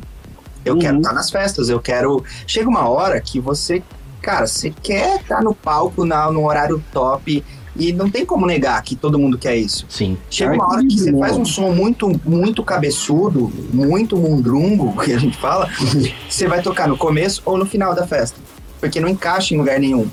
Então é difícil isso. Chega uma hora que, cara, enche o saco. Você faz um puta som, a galera fala: Nossa, seu som é, é muito irado, é muito complexo, bem trabalhado, é bem mixado. Mas na hora de tocar tem 50 pessoas na festa. Ah, mas é- a, a comparação que eu faço é a seguinte. Você vai ver cinco pessoas escutando jazz e 90 milhões no show do Jorge Matheus. Eu acho que eu É, não preciso é. mais nada. Então, é, não tem como negar, né, que eu, eu quero tocar mais no ano que vem. E, e é claro, eu não vou ficar comercial porque não faz parte do, do meu estilo. Eu não É consigo. equilíbrio, Pode ser que mude, pode ser que eu mude. Eu não vou falar que, sei lá, daqui a três anos eu vou estar produzindo um tripletão com mantra. Broad Bass saiu disso e foi pro Prog Dark, por que não, né? É, eu não vou prometer que eu nunca vou fazer isso, mas é que hoje, até hoje, eu nunca tive essa. Pra mim é como. Não faz sentido pra mim. Então eu gosto, a minha música é muito séria, é melancólica, é introspectiva e continua sendo, que é parte da minha personalidade.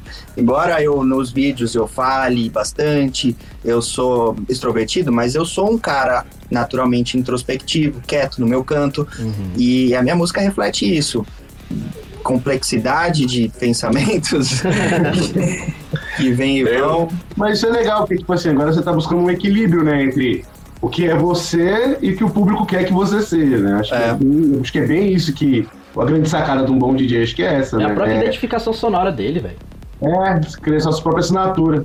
Isso é E muito louco, talvez, talvez, cara, eu não sei dizer isso, nunca vou saber dizer, mas talvez pelo processo terapêutico que eu faço, eu, eu tô mais é, em paz comigo mesmo a cada, cada dia, tô mais feliz comigo mesmo. Essencial. Isso acaba mudando a música, né? A minha, Uhum. eu, eu tô mudando como pessoa, minha música não tem como ser igual desde Ah, quando eu comecei a produzir. É, a gente evolui enquanto ser humano, né? A vida é isso. É, Porra, eu comecei a produzir, eu tava no fundo do poço, quebrado, 200 mil negativo na conta, o banco tomando meu carro, tomando minhas coisas, tomando tudo, sem cartão, sem dinheiro, sem nada.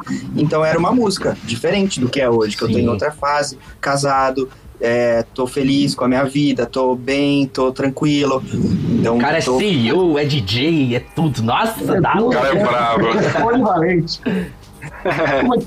Isso é legal porque pra uma discografia você chega a pegar a discografia tua, por exemplo, né? Vai, no começo vai saber tua história toda somente pelo que tu produz a tua música. Isso é muito legal.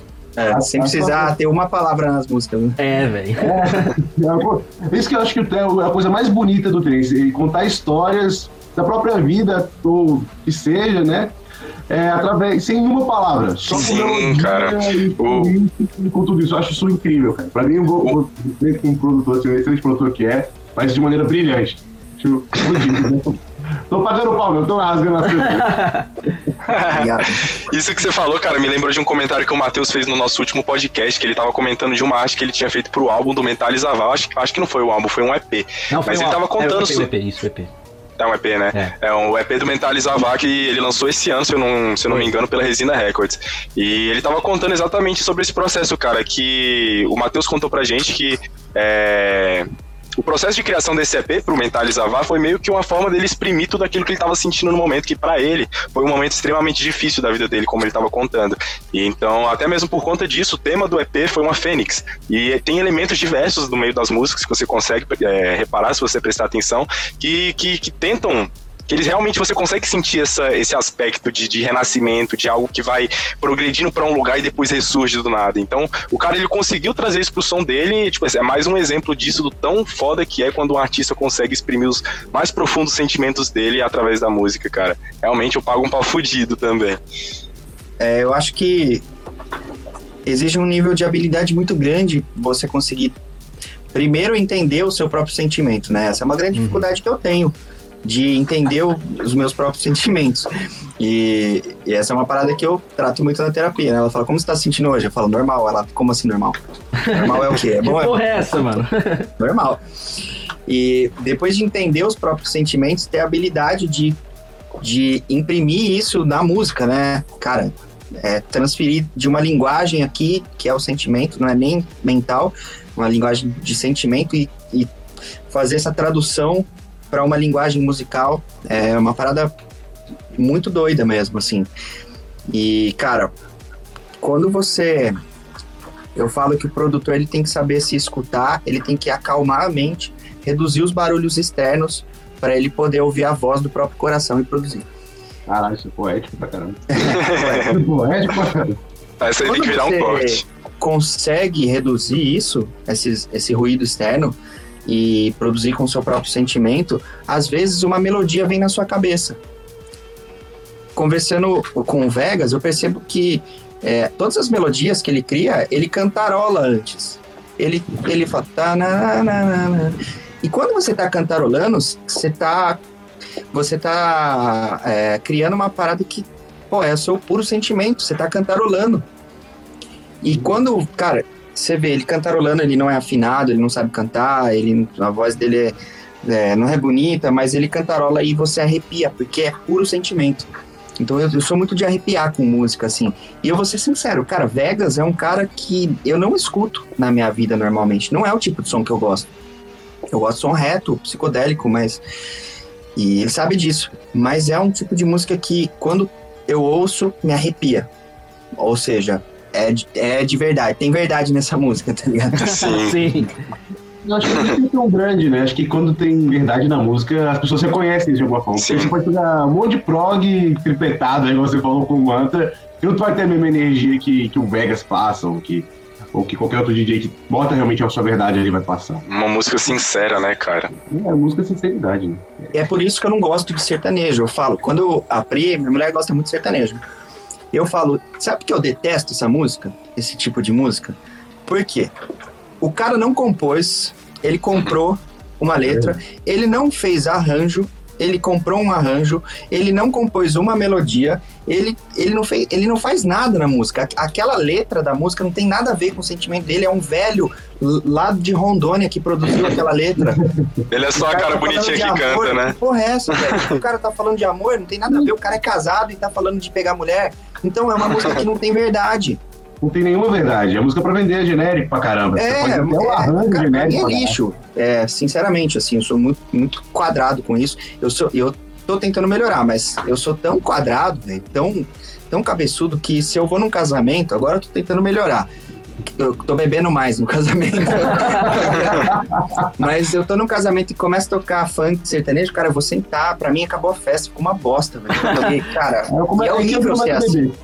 É horrível, porque é, você se torna um cabaço, né? Um cara xarope na festa.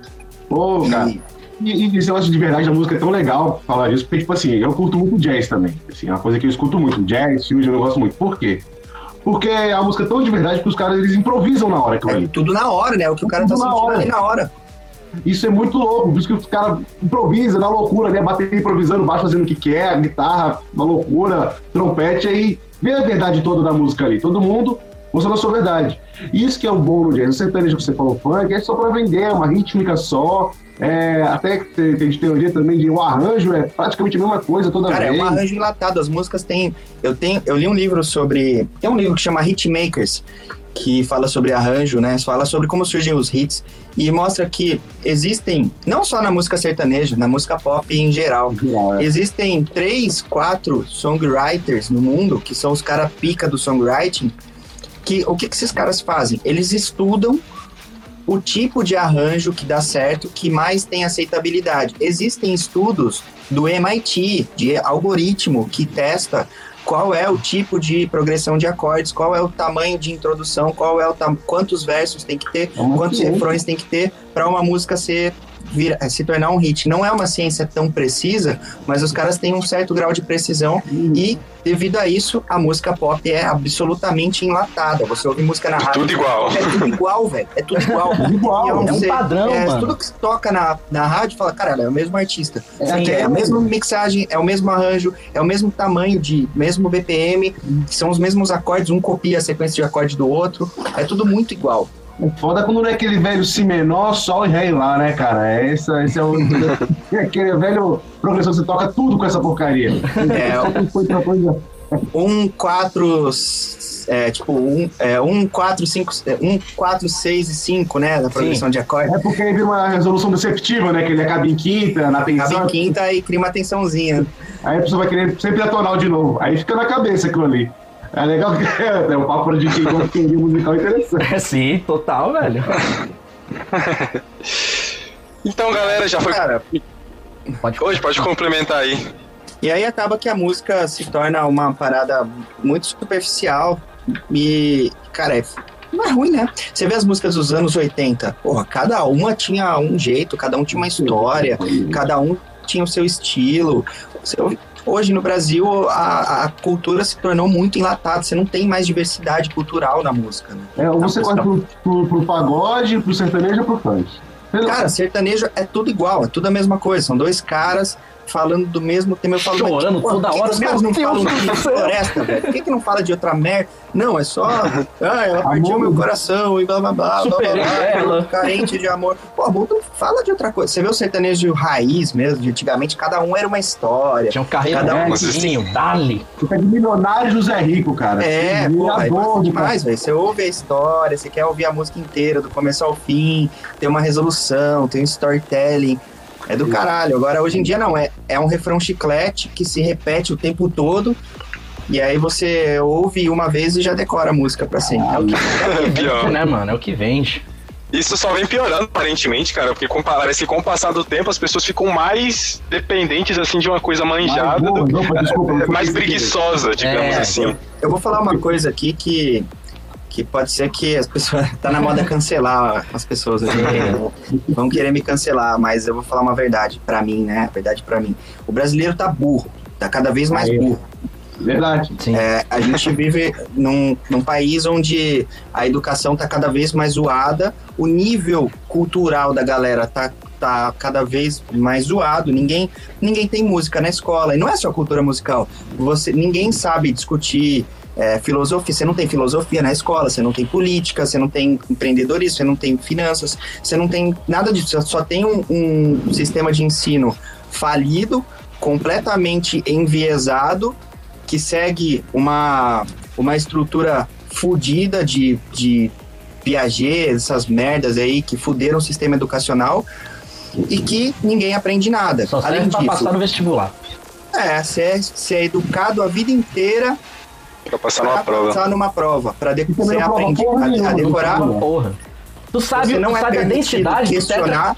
Tu sabe a, a densidade do tetracloreto de enxofre, mas não sabe como pagar, sei lá, o imposto, fazer, sei lá, É. porra, Não fazer sabe exigir seus próprios direitos, né, educação cara? de economia. Mano, eu não aprendi isso na escola, mano. Eu sou um completo analfabeto nisso, velho. E aí, a gente não aprende, você só aprende coisa para passar no vestibular. Você não você não não é permitido na escola no Brasil um pensamento é, criativo, um pensamento aleatório. Sempre tem uma única resposta. É sempre é uma única coisa. Você não É pode ter um pensamento difuso. Isso não é estimulado. A criatividade não é estimulada no Brasil e a cultura não é estimulada. A cultura é falida. A cultura é cara para você ir num teatro é caro para você ir num evento, num stand-up comedy que seja, não é barato. Para você ir num show no Brasil, é caro pra caralho. Você incentivo. vai pagar Mas isso tem acesso. 300, 400, 500 reais pra ir num show aqui. Uhum. Agora, cara, eu fui na República Tcheca e fiquei uma semana lá na casa de uma galera e é uma galera que trabalhava assim, normal. Lá é a desigualdade é muito menor, né? Todo mundo é igual. E todo mundo anda de bicicleta, todo mundo vai pro barzinho de bicicleta, ninguém tem carro. Que da hora. aqui da nossa cidade.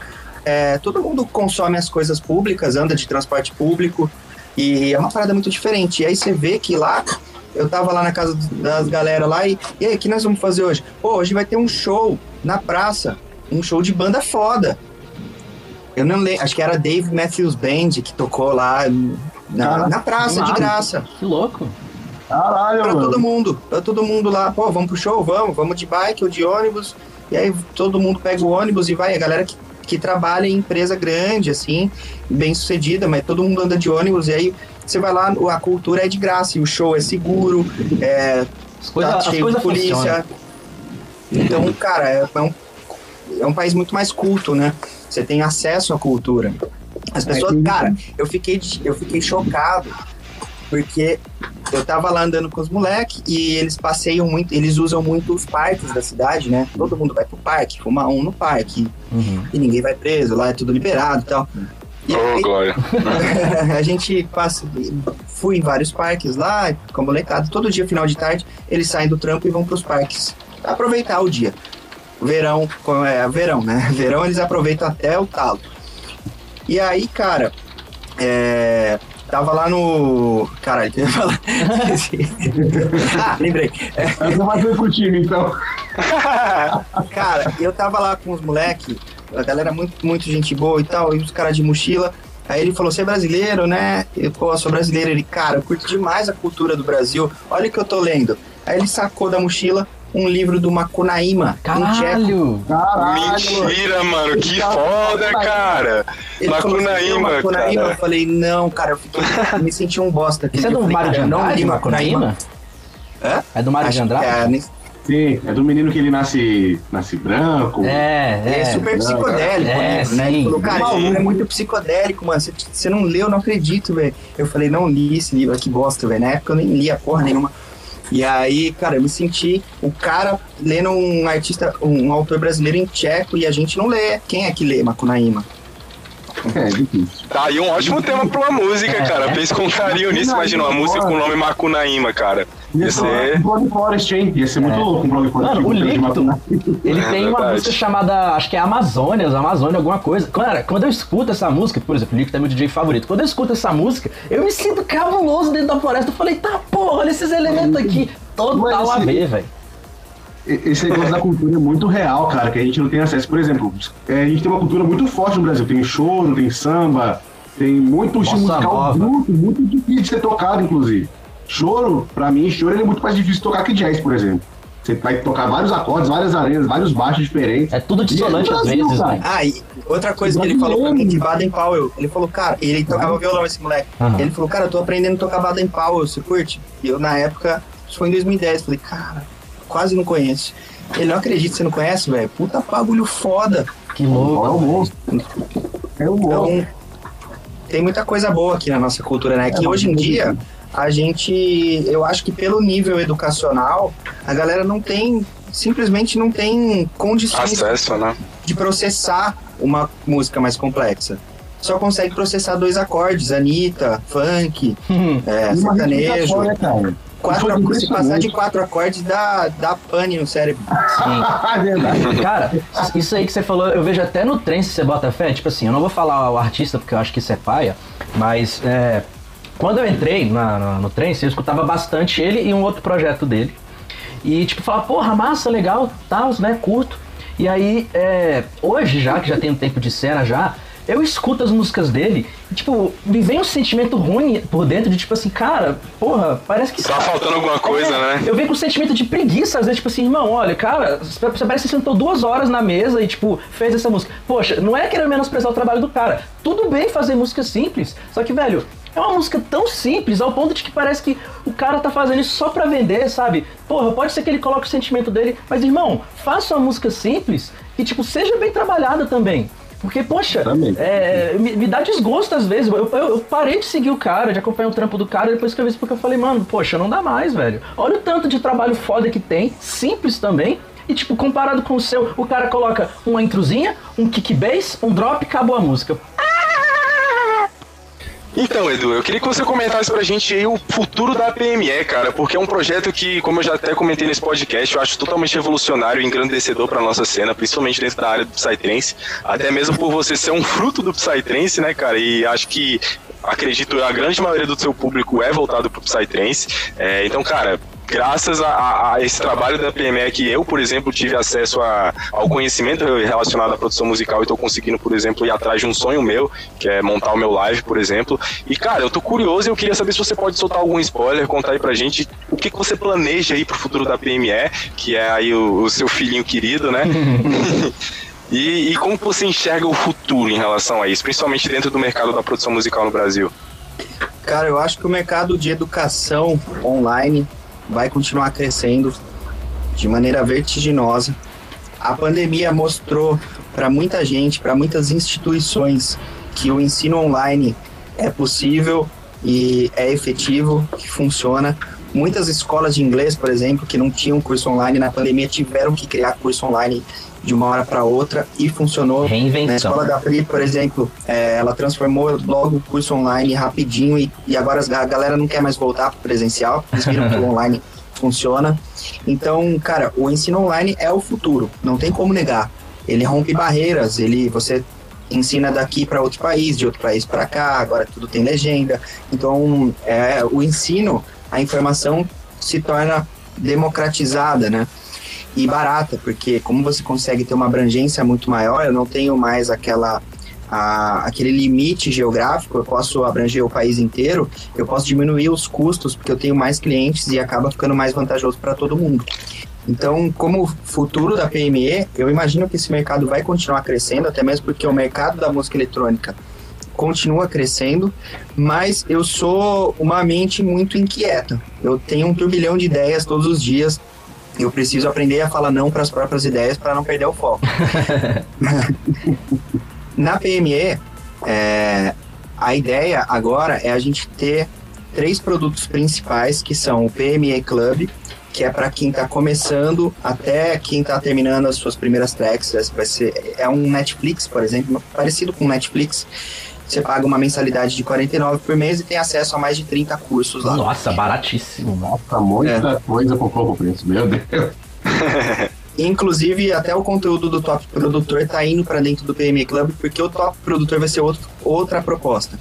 Então, o Top Produtor vai ser o produto na sequência. Para quem fez o PME Club, já está fazendo seu live, já está fazendo suas tracks, já está indo bem, aí vai fazer o Top Produtor, que é um, vai ser um curso mais especializado em teoria musical, em masterização, em sound design mais avançado, para dar aquele up. E depois a gente tem a mentoria Hitmakers, que nessa mentoria a gente vai trabalhar o posicionamento artístico do cara no mercado, quais labels ele vai lançar, é um, uma coisa mais direcionada, é uma mentoria em grupo. Então, hoje em dia, eu quero ficar com esses três produtos, além das masterclasses com artistas, né? Que hoje tem a do Vegas e a do Darana. E em paralelo a isso, a gente também criou uma segunda empresa que é a Elevate. A Elevate é uma empresa de marketing para artistas. Então a gente presta serviços tanto de design, de comunicação visual, criação de logo, identidade visual, press kit, esse tipo de coisa, mas também a gente vai começar a trabalhar agora com com artistas maiores, que já tem uma abrangência maior, campanhas de tráfego, né? Campanhas de anúncio para lançamento de álbum, lançamento de EP, esse tipo de coisa. Então, a gente vai pegar os artistas aí, porque pouca gente tem conhecimento de anúncios, e é uma coisa que a gente domina bem. Massa. E o cara gasta dinheiro com impulsionamento de posts, esse tipo de coisa, que ele quer divulgar a track dele, ele gasta dinheiro, ele não sabe como fazer direito, não sabe as estratégias, ele dá dinheiro lá pro Facebook, o Facebook aceita, né? O Instagram aceita, Sim. você dá dinheiro lá, ele, ele queima seu dinheiro lá mas você pode atuar de uma maneira muito mais estratégica e gastar menos e ter muito mais resultado. Então a gente vai oferecer isso para os artistas agora e vamos começar nos próximos meses aí com a Elevate oferecer esses pacotes aí para os artistas. É claro que para um cara que está iniciando não é legal investir em tráfego, investir. É mais para quem, sei lá, o Vegas vai lançar um álbum, ele, pô, ele tem uma grana para colocar em anúncios, em publicidade e tal. Então a gente vai oferecer essa assessoria aí para os artistas. Uhum. Mas para o artista pequeno a gente oferece logo, capa de, de, de lançamento, de release, capa de álbum, capa de track, é, redes sociais, todas as, a comunicação, o perfil, a, como chama, a identidade, paleta de cores, logo, tudo bonitinho para ele se profissionalizar um pouco mais. Então são essas duas empresas aí. E se amanhã eu posso acordar com uma ideia nova, eu... Você tinha até comentado com a gente em off, né, cara, a questão do podcast que você tá pensando aí.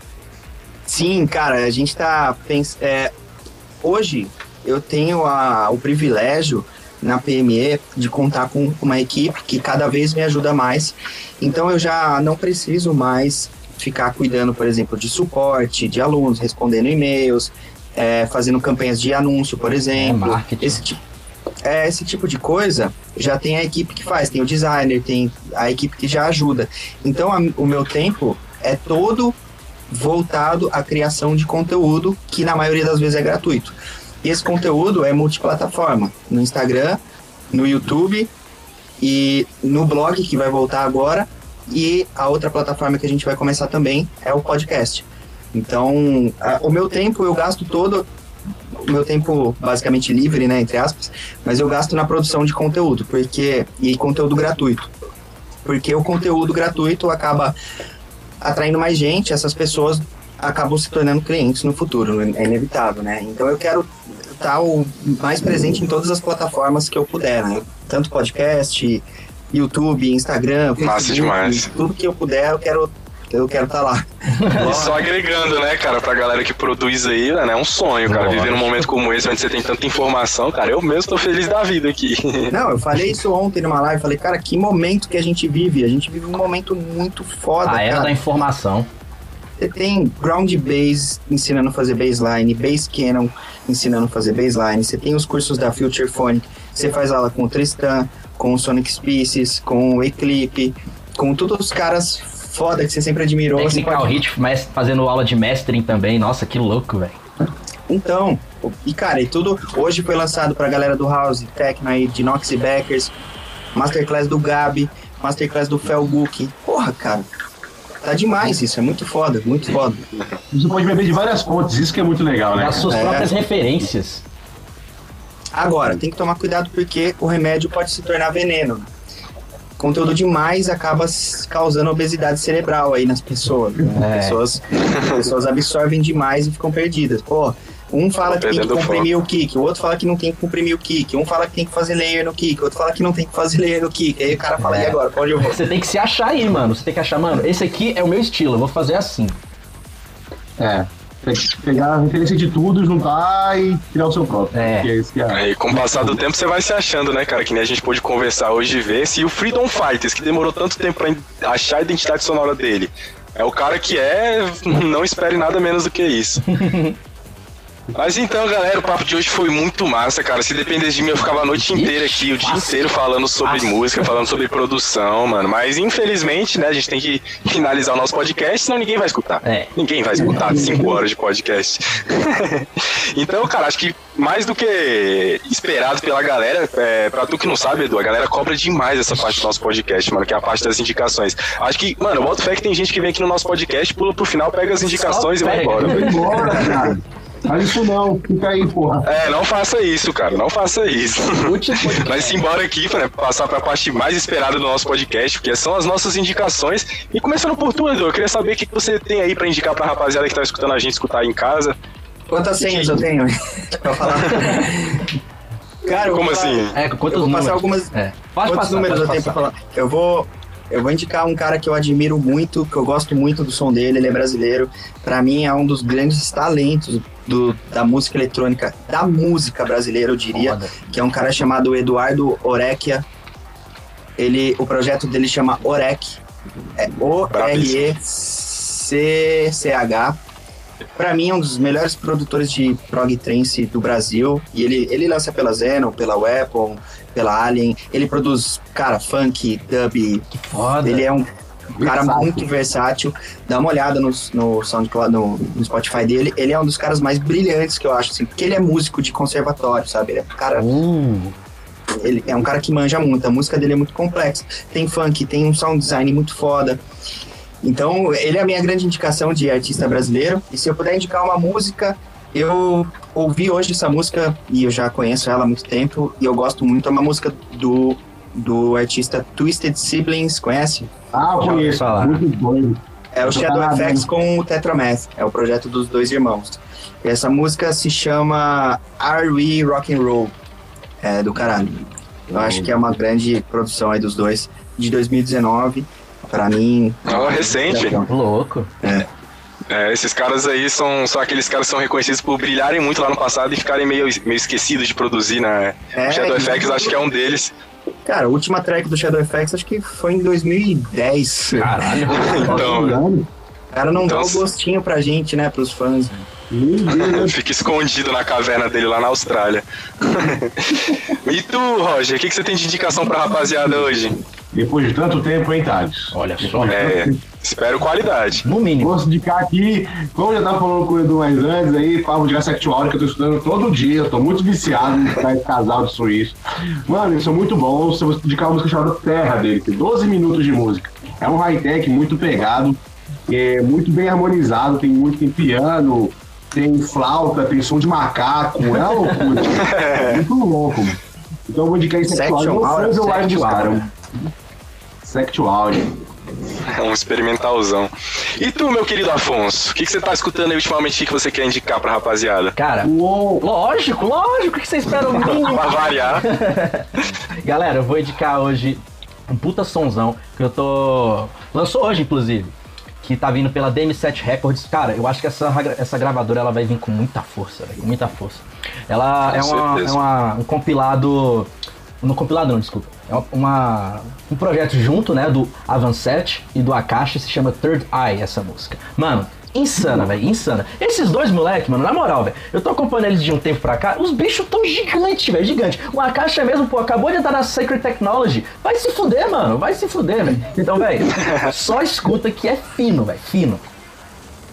Dali, meu né? filho, dali. Só fulãozão de qualidade vindo do Afonso, cara. Um mínimo de mim. Hoje eu, hoje eu vou copiar um pouquinho o Afonso, indo um pouquinho pro lado noturno, vou, vou indicar um Fulon Night pra vocês, um som, mano, porra, uma música que eu adoro, mano, de paixão, e agora que eu vou pra Dana, sim, de me decidir, vou pra Dana ano que vem com meus queridos amigos, simbora.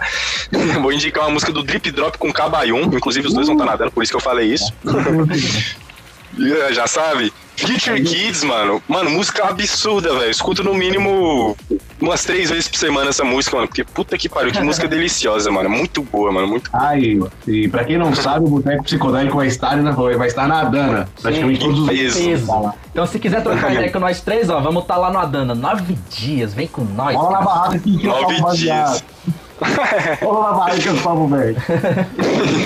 Então é isso, família. Queria só agradecer mais uma vez aqui o Edu por ter colado hoje e gravado esse bate-papo com a gente. Foi demais, muito mano. massa. Muito. Muita Muito informação boa. Aprendi coisa pra caramba hoje, mano. Acho que a galera que escutou o podcast também. Sim. Então, cara, só agradecimento, gratidão demais por isso, cara. Obrigado demais, mano. Muito foda esse papo com você. Pô, eu que agradeço, mano. Satisfação total. Trocar ideia com vocês aí. Falar sobre produção, falar sobre música eletrônica, sobre a cena, pensamentos. É sempre muito massa poder trocar essa ideia. Obrigado pelo convite aí, todo mundo que tá ouvindo. Obrigado demais. Dali. E eu queria mandar aqui um agradecimento especial pro nosso chat. Hoje o chat bombou, a galera conversou demais, eu tô aqui acompanhando com eles. Valeu, galera. Vocês são foda demais, velho. O papo foi muito foda. Pessoal mandando indicação aqui na- no, chat também, galera conversando. Ô, satisfação demais, velho. A gente faz isso é pra vocês, mano. Isso aqui é de amor. Boteco é família, o Boteco é pô, família. Aqui é família. É tudo por amor e pra vocês. Simbora. Pelo trens. É. Então é isso, galera. Então é isso, Valeu. família. Encerrando por aqui hoje mais um Boteco Psicodélico. Obrigado você que escutou a gente aí. Um abraço e até a próxima. Um beijo. Valeu. É nóis, valeu, galera.